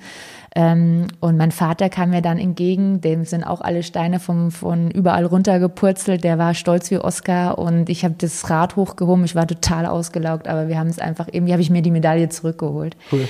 Und das war wirklich auch ein sehr, sehr besonderer Moment für mich in der Karriere. Ja, schön, das nochmal zusammengefasst zu haben. So. Ähm, wir haben auch über, über das Coaching, über, das, über mhm. deine Motivation Speeches schon geredet, äh, ja, über das Moderieren allgemein. Ähm, was wäre denn da so, also ich, ich weiß, dass du mal, das habe ich mir nämlich angeschaut, bei Markus Lanz zum Beispiel zu, ganz, mhm. äh, zu Gast warst, äh, was ja auch, also ich kann mich jetzt nicht an viele Radsportler oder Radsportlerinnen mhm. erinnern, die da mal eingeladen waren. Ähm, da bist du wahrscheinlich die Einzige bis jetzt. Und ähm, was wäre denn so, wenn wir mal träumen, so eine, so eine Traumsendung, wo du sagst so, ey, wenn ich da, wenn ich das moderieren könnte, das Event oder Ach, moderieren Sendung, gleich. ja, natürlich. Wir, wir, wir, gehen, wir gehen Champions League rein, natürlich. Wir, wir denken groß. Jemand wir denken du. groß. So. Du, ich bin da total offen. Also was ich total wichtig finde, ähm, ich möchte was moderieren und nicht so nach dem Motto, eine behinderte Moderatorin macht was nur für Behinderte. Mhm. Also ich mache gerne was für die Paralympics. Ja, Wäre mir eine Riesenfreude, da mal ein bisschen Pep reinzubringen, um mehr die Geschichten behind the scenes zu erzählen. Aber ich fände es gut, wenn ich was mache, was Everyday Life ist. Und wenn Voll. das eine Unterhaltungsshow ist, natürlich auch total gerne im Sport. Ich liebe Sport, dafür brenne ich. Und das den, den Menschen näher zu bringen und die Spannung äh, kann ich mir super gut als Moderatorin vorstellen. Hätte ich auch total Bock drauf. Aber ich kann mir auch Unterhaltung vorstellen ähm, und die Leute einfach auch ganz locker äh, mitzunehmen an dem Abend. Also da bin ich offen, eine Show zu nennen. Schlag mal was vor. Was siehst denn du von mir? Wo, wo sehe ich dich? Also ich sehe dich, äh, wenn es Wetten das noch gäbe, so als Michelle Hunziger, als Sidekick, das wäre, glaube oh, ja. das, das, das wird dir, glaube ich, gut stehen. Ach, übrigens durfte ich Thomas Gottschalk kennenlernen. Ach, Kurz vor Weihnachten siehst du mehr. In seiner Show durfte ich sein. Ach, Mehr cool. darf ich noch nicht verraten. Ah, okay, sehen wir, sehen wir mal. Guck mal hier, ja. äh, direkt. direkt können, können, ich kann ja Thomas mal Gottschalk äh, fragen. Herr Gottschalk, möchten Sie mich als Sidekick haben? Das wäre auch ein Job für mich. Guck mal, was ich jetzt wieder rausgeholt habe, so, so, so, wie heißt das? Society-Experte. Oh. Das finde ich den Aber da musst du Job. noch dich ein bisschen femininer bewegen. Das finde ich, das finde ich wirklich so, das denke ich mir so, was muss das für ein geiler Job sein? Du liest den ganzen Tag einfach nur In Touch oder so ja. und diese Promi-Magazine. Friseur, Friseurzeitschriften. Genau. Und dann lässt du einfach nur und ja, jemand aus dem Umfeld hat gesagt. Und er ja, genau. was? Ein, ein jemand aus dem Umfeld von Denise Schindel hat gesagt, ja. sie soll Sidekick werden von Thomas Gottschalk. Wetten, das gibt es leider nicht, aber das können wir ja nochmal kurz reaktivieren. Ja, ja. Was gibt's denn noch? Äh, ja, es gibt ja, was, was, was wäre denn doch so eine, so eine Show, wo, wo wir dich sehen? Ähm, was gibt's denn noch? Ich kann mir auch so Lustiges vorstellen. Also ganz ehrlich, ich könnte mir sogar eine Kindersendung vorstellen mit ja, Kids. Ja. Da finde ich es halt einfach klasse, dass sie auch mal eine Moderatorin sehen mit einer Prothese, ganz offen, ganz lustig. Ja, und die so ganz locker da auch mal rantatschen dürfen und so ganz easy entspannt ja, irgendwie so, wenn die Fernseh gucken, damit so, ja, aufwachsen, ne? Also, dass es völlig normal ist, ja, genau, dass es auch eine Modera ja. Moderatorin oder Moderator im Rollstuhl mal gibt und eine mal mit Prothese. Mhm. Ich finde, da kannst du schon so viel erreichen mit, ja? Ja, voll. Und, äh, da um fängt jetzt, auch um, ehrliche Inklusion an, ne? Ja, richtig. Und ich meine, um, um, um mal jetzt mal ehrlich zu sein, ähm, um gut zu moderieren, braucht man jetzt keine zwei Beine wenn man es mal so sagt. Ja, ja, also ist ja so. Also Boah, den Satz finde ich geil. So, also ist ja einfach so. Gut zu moderieren braucht man keine zwei ja, Beine. Man kann ich finde, das ist ein Zitat des Tages. Ja, aber äh, entweder man kann moderieren oder nicht. So, entweder man ist gut vor der Kamera Vielleicht oder nicht. eine Hand wäre nicht schlecht für ja, das Mikro. Mikro. Aber es ja. gibt ja auch schon Mikros, die man festmachen kann. Also nee, aber ist ja auch so. da können wir uns so, also meine, es ist ja so, genau, da fängt einfach ehrliche Inklusion an. Also, ja, absolut. Ich bin bei dir. Ja. Und äh, nee, das wäre ja, schauen wir mal. Ich verfolge das auf jeden Fall. Ich wünsche dir auf diesem Weg viel Glück und äh, da bin ich mir sicher, wir werden noch einiges von dir hören. Ähm, das ist vielleicht auch, das wäre so eigentlich so am, mit, mit meine Frage am Ende gewesen, aber ich glaube, das passt jetzt gerade ganz gut so. Ähm, wenn man einfach so Stand jetzt ist, sieht, mhm. oder so wie ich dich sehe, als attraktive Frau, die auch sehr selbstbewusst ist und damit sehr gut umgeht, ähm, absolutes Vorbild. War das schon immer so oder wie war dein Weg dahin? Ich meine, als Kind kann ich mir mhm. jetzt vorstellen, dass es vielleicht nicht immer so war und dass du auch innere Kämpfe mit dir hattest, und, um erstmal dahin zu kommen oder, oder warst du schon immer so eine absolute Frohnatur, die gesagt hat, ey, das war schon immer so, ich gehe da total easy mit um. Äh, also nur nee, also gar nicht. Ähm, das war absolut ein, ein Weg, den ich da gegangen bin. Also ich war in dem Sinne immer froh Natur, dass ich auch als Kind immer gelacht habe und immer das Sunnyside gesehen habe. Also das war ich schon.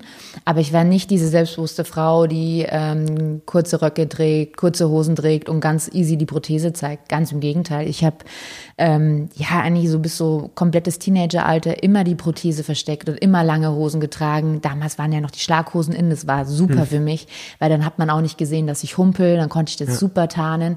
Wenn ich mal einen Rock getragen habe, wenn dann nur bis Bodenlänge. Und ich weiß es noch wie heute, wenn ich im Freibad war, war das für mich Horror. Ja, weil wenn du dann irgendwie doch mal ins Wasser gehen wolltest, meistens lag ich heute nur auf der Wiese, wollte auch mit cool rumliegen mit meiner Clique und bin heute nicht ins Wasser gegangen und habe heute äh, ja immer eigentlich lang getragen. Und wenn ich dann doch mal ins Wasser gehen wollte, dann war dieser Weg von äh, Liegewiese aufstehen bis wirklich im Wasser sein war ein absoluter Spießrutenlauf. Und die ganzen Leute haben dich so begafft wie im Zoo. Und ich war damals nicht cool damit. Und ich bin auch wirklich die ersten Jahre, als ich Rad gefahren bin und schon viel Rad gefahren bin, immer mit äh, ja, Prothese gefahren, mit Gehprothese und immer mit langer Hose damals.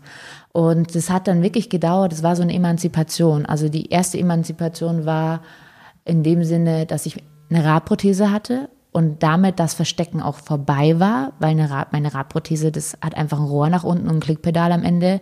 Das ist weder, schaut es aus wie ein Bein, noch ist es im Ansatz irgendwie weiblich und schick, gar nicht, sondern das musste heute, ich musste heute einfach dazu stehen. Und dann habe ich auch angefangen, kurze Hosen zu tragen.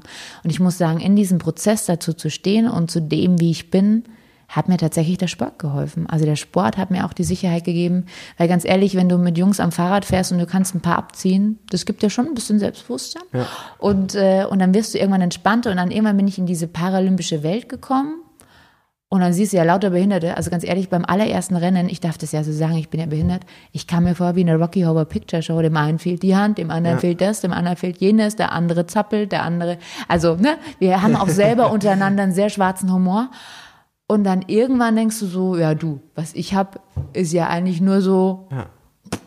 kleiner ja. Streichefehler, kleiner Schürfunde, whatever, mhm. ne? Also so, das ist ja eigentlich gar nichts. Und dann irgendwann wirst du so entspannt, also auch offen damit umzugehen, das zu zeigen, auch zum Beispiel Prothese von Menschen zu wechseln. Das ist ja, ja nochmal eine ganz andere Hausnummer, als nur mit der Prothese rumzulaufen, aber die dann auch einfach mal vor Leuten zu wechseln. Ich weiß es noch wie heute, als ich im Velodrom war, in Frankfurt-Oder, waren wir zeitgleich mit den Sprintern da und dann bin ich da dazu hingehauen, die haben heute ihre Radschuhe angezogen und ich habe links meinen Radschuh angezogen und rechts habe ich heute die Prothese abgemacht und habe die Radprothese rangezogen. Und ich weiß, Christina und Max, die haben damals, sind die nachher zu mir gekommen und Miriam so, boah, ist uns mal kurz das Herz stehen geblieben. Ja. So, weißt du, so, und dann, dann steht er einfach so am, am Stuhl dann so, ne, während ich ja, dann ja, einfach aufs Rad steige, steht dann da so mein Bein und es wartet dann, bis ich so zurückkomme vom Radfahren, fertig bin mit meinen Einheiten, dann mache ich das wieder ran und das andere Bein wird wieder eingepackt in die Tasche, so wie dein Radschuh. Ne? Mhm. Also das ist auch für die war das erstmal so, uh, mit, irgendwann waren sie dann ganz entspannt damit, aber die, für die war das auch so. Und da merkst du dann auch, jetzt bist du fein damit, jetzt bist du wirklich entspannt damit, jetzt hast du kein Problem damit. Und ähm, ich finde es mittlerweile auch total wichtig, das so zu leben, ähm, weil ich auch eine Gesellschaft damit ändern kann. Also mittlerweile bin ich natürlich auch in der Öffentlichkeit und zeige was und strahle was mhm. damit aus. Und für viele ist ja immer behindert sein.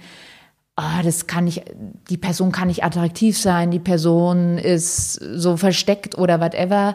Und ich finde es total wichtig, dass das gebrochen wird, das Bild. Ja. ja, ich, ich, also erstmal alle Achtung und ich finde es total cool, wie offen und du nach vorne weg da auch mitgehst. Also wir waren letztens mal in Köln auch mit deinem, mit deinem Mann zusammen was essen. Mhm. Und da weiß ich noch, wie, wie, ich weiß nicht mehr, in welchem Zusammenhang, du das gesagt hast, aber es war so geil, so, ja, vor, ich hatte mal so einen Tag, da bin ich mit dem falschen Bein aufgestanden. So, weißt du, so, und dann so denkt, ey, äh, geil, so einen Spruch rauszuhauen. So, weißt ich meine so, man, ich, Ja. ich kann mich noch daran erinnern, äh, da, da auch als wir uns kennengelernt haben, da war, da hast du auch irgendwas gesagt und einfach so, weil das ja auch Umgangssprache ist, habe ich Ja. irgendwie so drauf geantwortet, so, boah, ist ja mega behindert. Ja, und dann genau. erschrickt man so und so, oh fuck, das habe ich jetzt nicht Oh, wirklich oh, gesagt. Und dann, weißt du, und dann so, du so, ey, äh, dann- ich glaube, du, dir ist das nicht mal aufgefallen. Ja. Ich habe mich dann irgendwie danach, habe ich so gesagt, so, ey, we- wegen gerade so, das war nicht so gemein. Also ich hoffe, du nimmst und so, ey, ich habe das, ich habe das überhört, alles easy so und Ja. das finde ich, finde ich und finde ich erstmal hohen Respekt dafür und vor allen Dingen auch total cool, dass du so offen da auch bist und sagst, so, hey, ich, ich habe mich da auch hin entwickelt, was ja total menschlich ist und Total. so geil, aber auch so geil, dass es so ist einfach, also wirklich äh, total cool. Ähm, Bevor wir jetzt zu den, zu den Fragen kommen, die ich so bei Instagram bekommen habe, habe ich noch eine Sache, die äh, auf meinem Zettelchen steht. Äh, ich glaube, da würdest du vielleicht auch ganz gerne drüber reden. Das ist äh, Eis auf Rädern. Deine, deine Charity, äh, Ja. deine eigene Charity.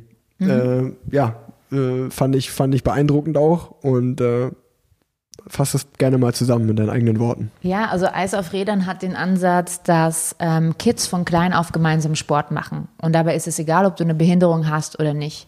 Und das ist ein bayernweites Projekt, was ich unterstütze, weil das war so ein bisschen am Aussterben. Also die hatten fast keine Finanzierungen mehr. Und die Idee ist, dass der lokale Sportverein Eisgruppen hat, also EISS. Das steht für äh, Erlebnisintegrative Sportschule. Muss man sich nicht merken. EIS einfach mit Doppel S. Ähm, und die machen einfach äh, Sportgruppen ganz bei jedem Verein auf und da machen die Kids gemeinsam Sport. Und die Sportgruppenleiter lernen eben, wie kann ich eine Stunde gestalten mit einer völligen heterogenen Gruppe, ähm, wo der eine das kann und der andere das. Und, ähm, und das kann man total cool gestalten. Und ich habe meine erste Gruppe, die war der TSV Oberhaching. Und da haben alle möglichen Kids gemeinsam Sport gemacht. Egal ob mit Behinderung, egal ob im Rollstuhl, egal ob ähm, Kind mit Down-Syndrom, egal ob Kind mit ADS, whatever. Alle haben gemeinsam Sport gemacht und alle sind mit ihren Fähigkeiten, was sie können, eingesetzt worden in dem gemeinsamen Sport miteinander machen. Und es ging nur darum, was kannst du und wie bringe ich dich da ein. Und den Ansatz fand ich so mega, weil ich bin aufgewachsen und ich habe dir das ja gesagt, für mich war Sport nichts Positives. Ich war immer die Letzte im Sport und ähm, wenn dann Gruppen gewählt worden sind, bin ich immer als Letzte in die Gruppe reingewählt worden. Und da wird es pädagogisch einfach völlig anders angepackt und die Kids werden ganz anders erzogen. Und, ähm, und damals gab es ja immer nur ähm, Sportgruppen für behinderte Kinder. Ja, da sind alle behinderten Kinder aus dem Umkreis zusammengekarrt worden und haben dann irgendwie gemeinsam Sport gemacht. Wenn du aber im Dorf lebst, dann fahrst du erstmal eine Stunde irgendwo hin oder eine halbe Stunde. Das kann ja auch nicht der Ansatz sein. Und das fand ich total klasse, diesen Ansatz zu sagen, alle Kids machen gemeinsam Sport. Und ich finde, so fängt Inklusion an. Denn was passiert? Erstens mal lernt man sich gegenseitig kennen und man baut Verständnis füreinander auf, weil man versteht, was der eine vielleicht mehr braucht und der andere weniger. Und das Zweite, was passiert ist, ist, dass nach der Sportstunde sich die Kids miteinander verabreden und gemeinsam zum Geburtstag von Yvonne gehen oder von Chris. Und ähm, dieses Miteinander und Freunde sein danach weitergeht. Und das bleibt ja nicht bloß bei der Sportstunde. Und ähm, dass sich jemand dann um ein Kind mit Down-Syndrom kümmert und das genauso cool ist und genauso Freund sein kann, fängt nämlich genau da an. Und da fängt für mich Inklusion an. Und deswegen finde ich das, es ist mir so ein wichtiges Projekt, was mir am Herzen liegt. Und ähm, man kann heute das einfach unterstützen, indem man eben die Lehrer dazu ausbildet und auch das entsprechende Equipment gibt. Also sei das mal ein Sportrollstuhl, den man braucht. Wir haben auch schon mal eine Sportprothese finanziert. Also alle möglichen Mittel, die du brauchst, dass es auch für jeden zugänglich ist, die Turnhalle zum Beispiel oder das entsprechende Equipment, was man dann braucht. Je nachdem, was ähm, da für Kinder mit Behinderungen drin sind, ähm, wird das heute angepasst. Oder wir haben auch schon ähm, Reittherapie unterstützt. Also eben gerade Kinder, die eine schwer, schwergradig behindert sind, ähm, können in so Reittherapie vieles lösen. Also die werden zugänglicher also, oder wenn die viele Spastiken haben, das wird gelöst. Also da kann man sehr, sehr viel erreichen und vor allem auch ähm, durch Sport wird die eigene Situation, die körperliche, verbessert von den Kids mit Behinderung. Und das macht natürlich auch ganz, ganz viel aus, dass die viel besser damit klarkommen im Alltag, weil natürlich Muskeln viel Schwächen wieder ersetzen können. Ja, Respekt und, Ja, äh, und cool. Und ich meine, ich finde den, ich habe es mir durchgelesen und fand den Ansatz so cool, auch einfach, dass die Kids zusammen also Ja. äh, Sport machen, einfach egal, ob du Und ganz dann normale zockt dich heute so ein genau. Kind im Rollstuhl mal voll ab. ne? Ja, aber, aber weißt du, wie, wie cool, ich meine, Kinder sind ja so, wenn die es einfach kennen, dann ist das Ja, ganz normal das für ist die. völlig easy. Nur aber- wir machen ein genau, Problem draus. Genau, ne? aber wenn du es halt nie als Kind gesehen hast, dann ist beim ersten Mal, dass du da irgendwie in Kontakt Ja. mit kommst, ist so, was ist das denn? So, Genau. weißt du, aber wenn du einfach tagtäglich das für dich normal ist, ey, es ist das Normalste der Welt, genau. Ja, man muss auch, jeder muss da dazulernen. Also äh, zum Beispiel, was bedeutet es, wenn du ein autistisches Kind hast, ja? Ja. Auch da habe ich lernen müssen. Auch ich, obwohl ich selber behindert bin, habe nicht auf alle Behinderungen eine Antwort. Auch ich muss da ständig dazu lernen. Und ähm, du lernst heute nur in dem Miteinander und in dem, dass Berührungen entstehen, dass man sich kennenlernt, ähm, entsteht das Verständnis füreinander. Und das ist heute immer ein äh, ja, ständiger Prozess. Ja, und ich denke, das ist echt der Ansatz dafür, dass Inklusion auch stattfindet. Ja, schön. Schönes Thema und äh, ist jetzt fast schon. ich finde keinen guten Übergang, aber äh, lass, uns zu den, äh, lass uns zu den Hörerfragen kommen, die, die an dich gestellt wurden. Da waren einige lustige dabei und einige gute dabei. Ähm, fangen wir direkt mal an. Das habe ich mich auch, also eigentlich witzig, dass ich das noch nie selber an dich gefragt habe. Ähm, wie kam dein Spitzname Killerbee oder Killerbiene z- zustande? Ja, also Killerbiene, liebe Grüße an Tino Rosberg, äh, ist ein guter Freund von mir. Der hat das irgendwann so rausgehauen und ja, es trifft schon irgendwie so den, den Nagel auf den Kopf. Also ich bin ja ein sehr umgänglicher und netter Mensch, aber wenn dann irgendwie so das Starting Gun los ist, dann kann ich auch echt Vollgas geben und dann gebe ich auch Vollgas und dann gibt's kein Rechts und Links und diesen Killerinstinkt in dem Sinne, da wird auch der Stachel ausgefahren und dann will ich auch. Also ich glaube, der Wille hat mich auch immer dazu gebracht, auch wenn es eben zum Beispiel scheiße lief und ich disqualifiziert worden bin, danach wieder weiterzumachen und diesen Hunger zu haben und auch das, das, diesen, diese Wut dann rauszulassen. Und das ist dann schon die Killerbiene, die dann sozusagen im Rennen da ist und dann alles will und nicht bloß das Törtchen danach. Ja, das passt doch dann. Sehr geil. Wer sind deine Lieblingsmechaniker in Köln? In Klammern Insider, lustige Story. Ah! Liebe Grüße an meine Lieblingskollegas. ja, ich habe da so eine interne Gruppe in Köln, die mir einen super coolen Weg gezeigt haben. Also man muss wissen, ich wohne ja bei München. Und da fährt es sich sehr schön Fahrrad. Mein Mann hat die Agentur hier in Köln und natürlich bin ich auch öfters in Köln und fahre dann auch hier in Köln was mich schon echt den einen oder anderen Nerv kostet und äh, was hier so die Infrastruktur mit sehr vielen Städten, die um mich herum sind. Ja, und äh, besagter Moritz, äh, der hat mir äh, damals, die haben mir eine coole Tour gemacht. Wir hatten dann auch gleich einen Platten nach äh, 500 Meter, weil es war Sonntagmorgen und dann Samstag ist abends äh, in der Nacht ist immer Party in Köln. Somit hatte ich eine Glasscherbe in meinem Reifen drin und die Jungs mussten das flicken. Und wir hatten aber dann noch eine tolle Tour. Ich glaube, wir waren vier Stunden oder fünf Stunden unterwegs und es war mal eine richtig coole Tour, weil ich tue mich echt schwer, hier schöne Wege zu finden. Also man fährt bis in die Eifel, aber Ja, das ist halt arschweit ist, weg. Ist heute schon ein Weg, ne? So wie jetzt in, äh, im Dezember, wenn man so anfängt zu trainieren, Ja. kommt man nicht mehr in die Eifel, dann fährt man Nee, in, grad in sagen. Flatlands davor und kann wieder umdrehen, ja. Oder in der Eifel kannst du auch die Spikes dann aufziehen, glaube ich, ja, oder? momentan ja, das kann gut sein, ja. Bei dem Schmuddelwetter auf jeden Fall. Ähm, fährst du ein ganz normales Rad oder hat dein Rad spezielle Anbauteile? Ähm, ich fahre tatsächlich äh, ein normales Rad mit Klickpedalen und meine Prothese ist extra so adaptiert, dass es genau ins Klickpedal passt. Mega cool. Hörst du Podcasts und wenn ja, welche? Ah, Ich höre Podcast Plan Z. Hashtag Schleichwerbung. Im Gegensatz zu meiner Frau hörst du das. Da kam gestern, also, danke, also auch hier an der Stelle nochmal Danke an alle, die mich in den Spotify-Charts äh, Gepusht haben. gepusht haben oder getaggt haben. Ähm, es waren sehr viele, äh, mein Postfach war voll. Ich fand es nur sehr amüsant, als die Top 5 meiner Frau rauskamen und ich kann, ich kann euch verraten, Plan Z war nicht dabei. Ich gedacht, ah, cool, cool, dass du nicht meinen Podcast hörst, finde ich auch super. ich glaube, die hat irgendwie so, so richtig krass, so 24.000 Minuten Podcast, es ist so mega viel, also ich habe dann ausgerechnet, es sind einfach so 17 Tage Ja. Seit dem 1. Januar, also es ist echt sau viel. Aber Plan Z war nicht dabei, auch geil. Also, aber die Frage war an dich, sorry. Ja, nee, äh, kein Stress. Ähm, ja, also ich höre gerne Podcasts, aber auch wirklich quer gemischt, äh, weil ich, es gibt so verschiedene Phasen, des, wann du Podcasts hörst. Willst du einen Podcast hören zum Einschlafen, dann darf der nicht so spannend und interessant sein. Dann höre ich jetzt nicht dich, sondern höre ich so belanglose Sachen. Äh, Charlotte Roche hatte ja mal so einen Beziehungspodcast, Ja, Pardiologie, super zum Einschlafen, weil es ist ja auch nicht so super spannend immer gewesen. Das fand ich immer ganz gut. Ähm, hab ich, fand ich aber auch immer total krass, weil die ja mit so krassen Sachen auch in der Beziehung aufkamen, oder so super ehrlich war, wo du sagst, so, würdest du das machen? Äh, nein. aber mega spannend und ähm, ja, der Klassiker, äh, den alle hören, ne? Bist ja du auch Riesenfan? Gemischtes Hack. Ja, gemischtes Hack höre ich auch. Und ja, also ich höre da echt ganz gut. Ich mag ja auch den Barbara Schöneberger Podcast, ein bisschen äh, Stars Den und Waffeln einer. Frau. Genau. Den habe ich noch nie gehört, aber ich kenne den Namen, der ist Der einprägend. finde ich auch super zum Einschlafen. Also und vor allem sie äh, lockt auch immer spannende Sachen aus äh, aus den äh, Stars raus, die man so noch nicht kennt. Ähm, ja, also aber auch natürlich Themengebiete, also viel auch im Radsport. Besenwagen hörst du ja auch selber viel. Finde ich immer ganz cool. Da könnte sich ruhig auch noch ein bisschen was tun. Da könnte es noch ein bisschen mehr geben, finde ich. Ja. Also Leute, fangt an zu podcasten. Rot oder Weißwein? War eine Weißwein. Frage. Weißwein, alles klar. Schnell beantwortet. Ähm, würdest du dir mehr Aufmerksamkeit außerhalb der Paralympics wünschen?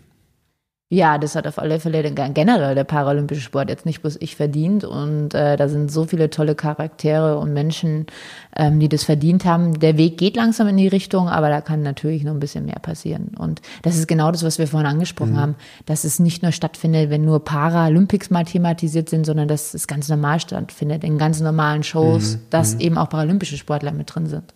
Ja, das ist ja allgemein im Ja. Sport so. Es kann ja, also ich bin auch großer Fußballfan, aber Ja, es kann ja nicht null sein, Problem, ja, dass aber irgendwie genau. im aktuellen Sportstudio oder irgendwie, wenn Ja. samstags äh, die Sportschau kommt, das ist einfach nur Fußball. Ich Da meine, müssen sie so Fußballshow ja nennen. genau, also sorry, Ja. aber also was, was ist denn das? Also ich meine, ich Ja. bin auch großer Fu Fußballfan, ich schaue mir das auch gerne an, aber Klar, ich wie auch. gesagt, dann, dann nennt es halt Fußballschau, nicht Sportschau, weil wenn Ja. einfach jeden Samstag nur Fußball kommt und keine andere Sportart gezeigt wird.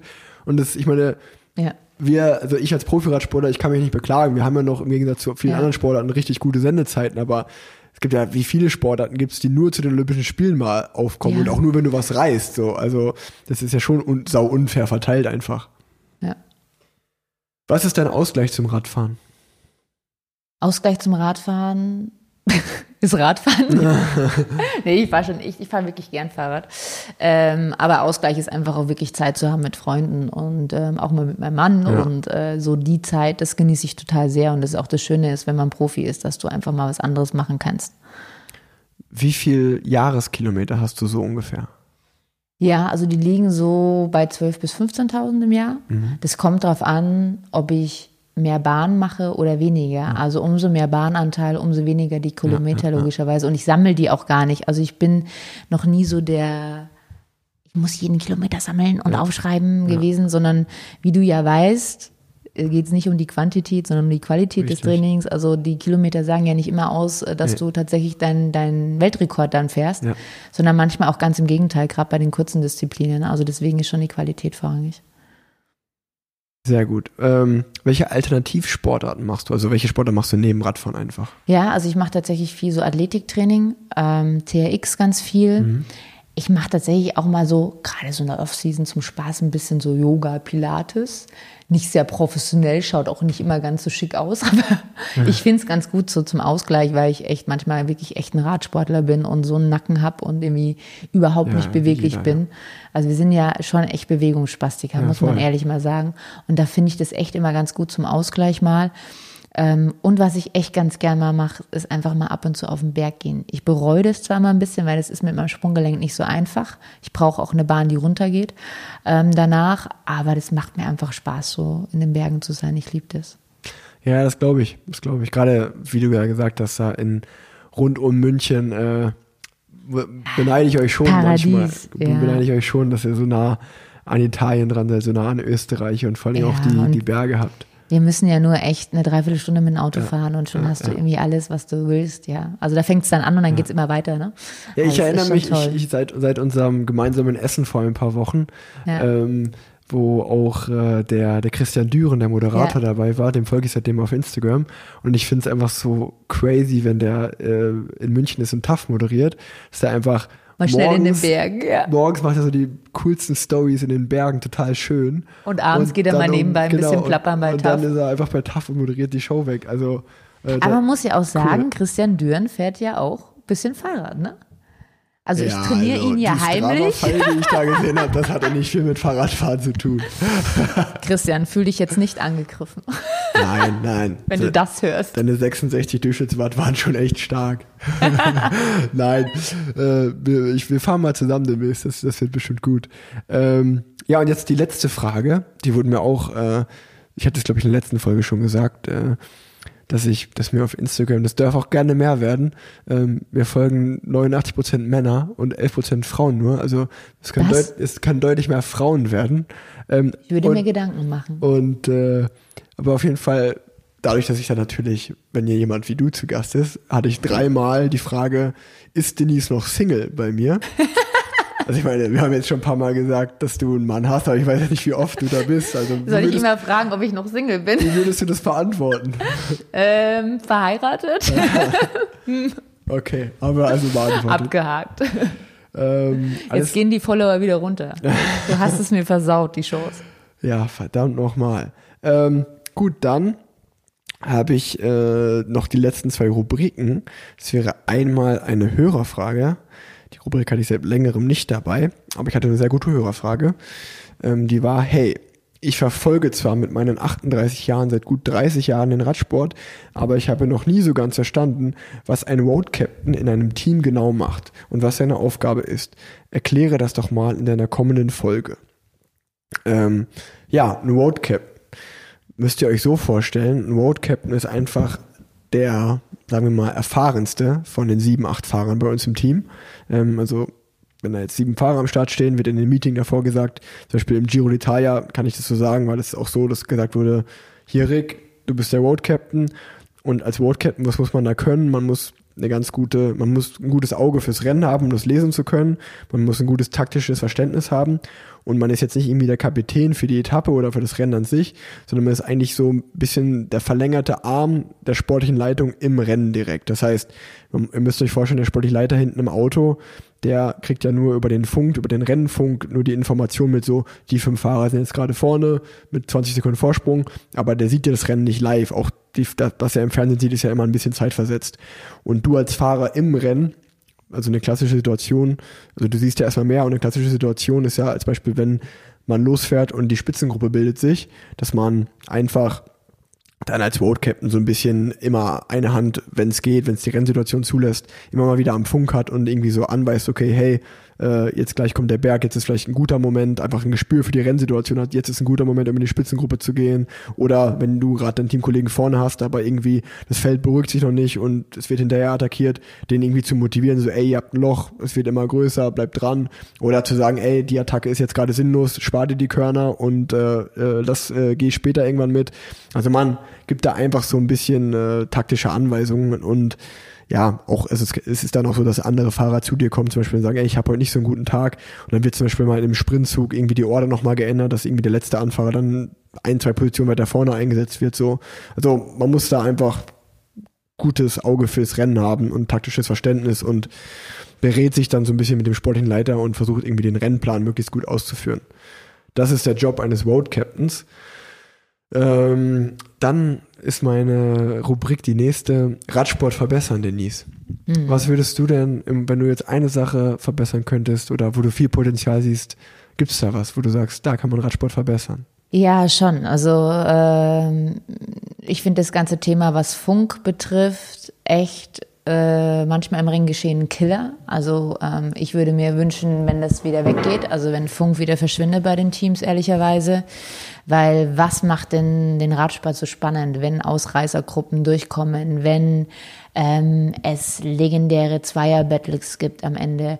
Und das Schwierige war schon auch so in den letzten Jahren, wenn du so eine krasse Dominanz hast von mhm. nur einem Team, was jetzt endlich dieses Jahr mal nicht so war, weil es gab ein anderes Team, was da war. Es gab äh, Leute, die durchgekommen sind. Es waren viele neue Namen auch da das macht doch das spannend und die Leute haben es gern wieder geschaut. Und dann auch der Turnaround dieses Jahr bei der Tour de France ja. bis zum Ende. Das ist doch genau das, was die Leute wollen. Und ich finde, mit Funk und eben genauen Berechnungen sind halt gewisse Dinge zu kalkulierbar geworden. Und dann wusstest du schon als Zuschauer, naja, die sind jetzt draußen, dann irgendwann kurz vor Dingen, kommen sie wieder zurück, werden sie eingeholt, dann wissen die ganz genau, jetzt schauen die auf den Tacho, jetzt müssen sie mal langsam loslegen. So, und dann ist es einfach zu kalkulierbar. Und ich finde, das würde dem Radsport extrem gut tun. Mhm.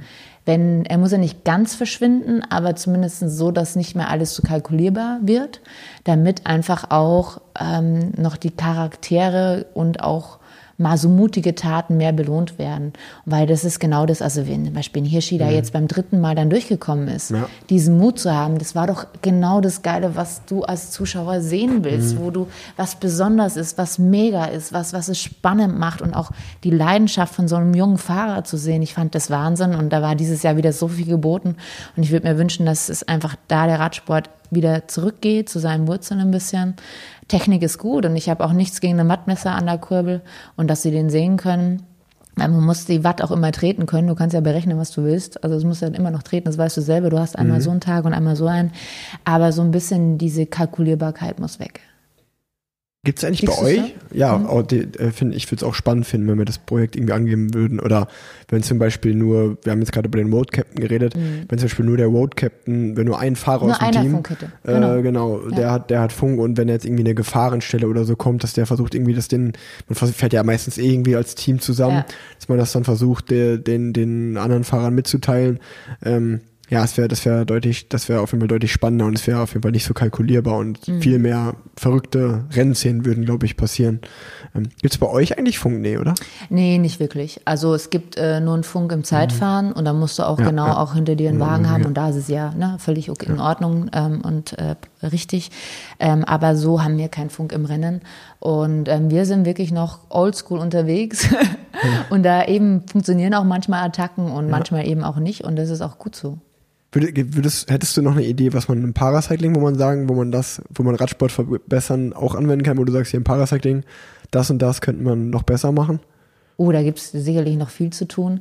Also ich finde, dass wir einfach auch mehr uns noch an die normalen Events andocken müssen, also dass wir da näher Ja. dran sind. Das Wir wär sind cool, ja, ja. komplett abgekoppelt von euch, was auch einfach dem geschuldet ist. Wir haben ja so ein großes Programm, das selber, also bei uns dauert eine Weltmeisterschaft, die geht selber über vier, fünf Tage, ähm, weil wir so viele sch- verschiedene Kategorien haben. Aber es wäre cool, wenn sich das ein bisschen andockt, damit man so kleine Events hat. Also zum Beispiel nächstes Jahr ähm, soll ähm, äh, ja, ähm, bei der Tour de Flandern ähm, praktisch davor ein Paracycling-Rennen sein, cool. eintägiges. Sowas fände ich cool, wenn es mehr Einzug nimmt, damit man es auch mal sieht, ne, wie wir da fahren und dass ihr das auch mal Ja, spürt, ähm, was da auch das Leistungsvermögen ist. Ich glaube, auch dann erst kommt der Respekt.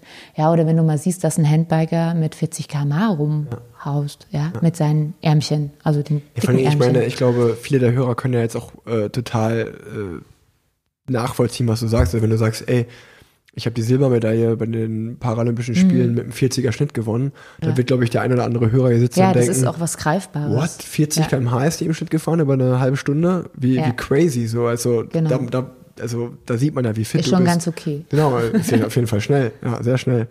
Ähm, ja, ich hatte eine Einsendung von einem Hörer, wo ich sagen muss, das war ein sehr guter Radsportverbessern-Tipp. Der hat vorgeschlagen, dass zum Beispiel in der Grand Tour mal, was man aus dem Biathlon kennt, dieses Verfolgungsrennen, dass der Erste, der im gelben Trikot als Beispiel ist und eine Minute zwölf Vorsprung hat, dass der mit dieser Minute zwölf vor dem Zweiten startet. Und dann, also er hat zum Beispiel vorgeschlagen, dass das die ersten 20 oder die ersten Ja. 50 der Gesamtwertung machen und dann ab Platz 51, da ist die Gesamtwertung ja eh egal, oder eigentlich auch schon ab Platz 21, Ja. die können zusammen als Feld dann irgendwie starten. Ähm, oder an dem Tag gibt's halt irgendwie kein Zeitlimit, was auch immer. Aber er sagte zum Beispiel einfach nur so eine 60 Kilometer Etappe, wo es einfach unten Berg hoch Start, Abfahrt und nochmal ein Berg hoch. Ja, und einfach so ein Verfolgungsrennen. Ne? Ja. Das wäre auch mal geil. Oder, oder es Ja. wäre natürlich dann auch spannend, wenn irgendjemand, sagen wir mal, der Dritte der Gesamtwertung hat noch den, so klassisches Movistar-Beispiel. Die sind ja ganz oft Vierter, Achter und Zwölfter in der Gesamtwertung. Wenn die drei dann nah zeitlich sind, dass sie sagen, ey komm, wir warten aufeinander, wir fahren zu dritt. Ja, und der, der im ge- im gelben Trikot ist und als Beispiel keine Helfer hat, dass der dann so isoliert wäre. Ich glaube, das wäre, das wäre, also ich weiß nicht, wie das umsetzbar ist, aber ich finde, ich fand das eine spannende und coole Idee. Absolut, würde ja auch wieder dieses Mann gegen Mann sein. Ne? Ja, Also es wäre ja. dann nicht immer nur die Teamleistung oder eben auch taktischeres Vorgehen. Also finde ich auch mal spannend, absolut. Wäre wär wirklich, wäre wirklich spannend. Ähm, du, Denise, wir sind am Ende der Folge angekommen. Hat mich gefreut. Ich, äh, ich habe äh, noch einen Tipp für euch. Äh, ich folge seit längerem auf Instagram, weil ich bin absoluter Stromberg-Fan. Und Oh, da ist gibt's, cool. da gibt's eine Instagram-Seite, die heißt auch einfach Stromberg. Die war lange tot, aber irgendjemand hat die jetzt wieder in, in äh, er hat wieder angefangen, diese Seite zu befeuern mit coolen Fotos und coolen kleinen Videoclips. Und ich freue mich immer sehr, wenn ich durch meinen Instagram-Feed scrolle und dann Der schneidet einfach mal so die lustigsten Szenen aus den ganzen Folgen immer so eine Minute rein. Stromberg ist legendär. Mega geil. Und äh, also wer auch Stromberg cool findet, äh, müsst ihr dieser Instagram-Seite folgen. Und was mir gerade noch in der Folge eingefallen ist, ähm, ist alles andere als ein Geheimtipp, ist äh, auf Netflix gibt's ja momentan von Felix Lobrecht ähm, Hype zu sehen. Ich weiß nicht, ob du das schon gesehen hast. Nee. Und auf jeden Fall hat er ein Bit über Behinderte und Behindertenparkplätze. Ja. Und also ich muss sagen, da habe ich sehr gelacht, aber gab auch ganz viele Momente, wo ich dachte so, boah, ey, wenn ich jetzt behindert wäre, ich weiß nicht, ob ich das so cool finden würde so. Ähm, und dem sein Ansatz ist halt auch so, dass ja. er sagt so, ich mache über alle Witze, weil wenn ich jetzt sage, nee, darüber mache ich keine Witze, dann grenze ich die ja damit eigentlich aus. Also das ja, ist richtig. dann umgekehrt so. Und ähm, also wenn du mal lachen willst, ich glaube gerade du bist ja so ein Typ, der auch, wie wir gesagt haben, schwarzen Humor und so hat, ähm, musst du dir mal angucken, ist, ist sehr, sehr witzig. Kommt auf die Liste. Ich habe auch noch einen Tipp, Karl Josef Comedy. Das ist ein Junge, der wirklich eine sehr schwere Krankheit hat, im Rollstuhl sitzt und der ist so geil. Der ist jetzt, glaube ich, 14 oder 15. Der haut Dinge raus. Er sagt er so, ja, also wenn ich da mal eine Freundin habe, ja, dann kann ich ja nicht fremd gehen. Ich kann nur fremd rollen. Und nur so Dinge bringt er ja. Oder er sagt so, er sitzt ja im Rollstuhl. Ja, ich habe mich da mal mit so auseinandergesetzt, also meinem ersten Mal. Ja, ich habe ja so Muskelschwund, aber ja, da unten, die kleine Raupe, das ist ein Schwellkörper. Also alles geht. Also Karl Josef Comedy, ihr müsst euch ihn geben. Ich finde ihn legendär. Ich habe ihn auch schon persönlich kennengelernt. Das ist echt mein Tipp an euch. Äh, googelt das mal, ihr schmeißt euch weg. Okay, werde ich mir direkt anschauen. Ähm, ja, Denise, Dankeschön. Es hat sehr, sehr viel Spaß gemacht. Äh, ich wünsche euch allen eine schöne Woche und du hast das Schlusswort. Äh, was nice to be here. Danke, Dirk. Hello, hello. Ja, danke schön für den Geburtstagssong, den du mir hier gesungen hast. Das war ja Wahnsinn. ähm, ich glaube, es war deine indirekte Bewerbung für Masked Singer. Ich sollte das dringend mal äh, an die Produzenten weiterleiten. Ähm, ich sehe da Potenzial, dass du so als so ein kleiner Flummi oder so ähm, singst auf der Bühne vom Masked Singer. Was hältst du denn davon? Ich nehme natürlich 60 Prozent ähm, von der Gage, die du bekommst, aber ist ja okay, du kriegst ja noch 40, oder?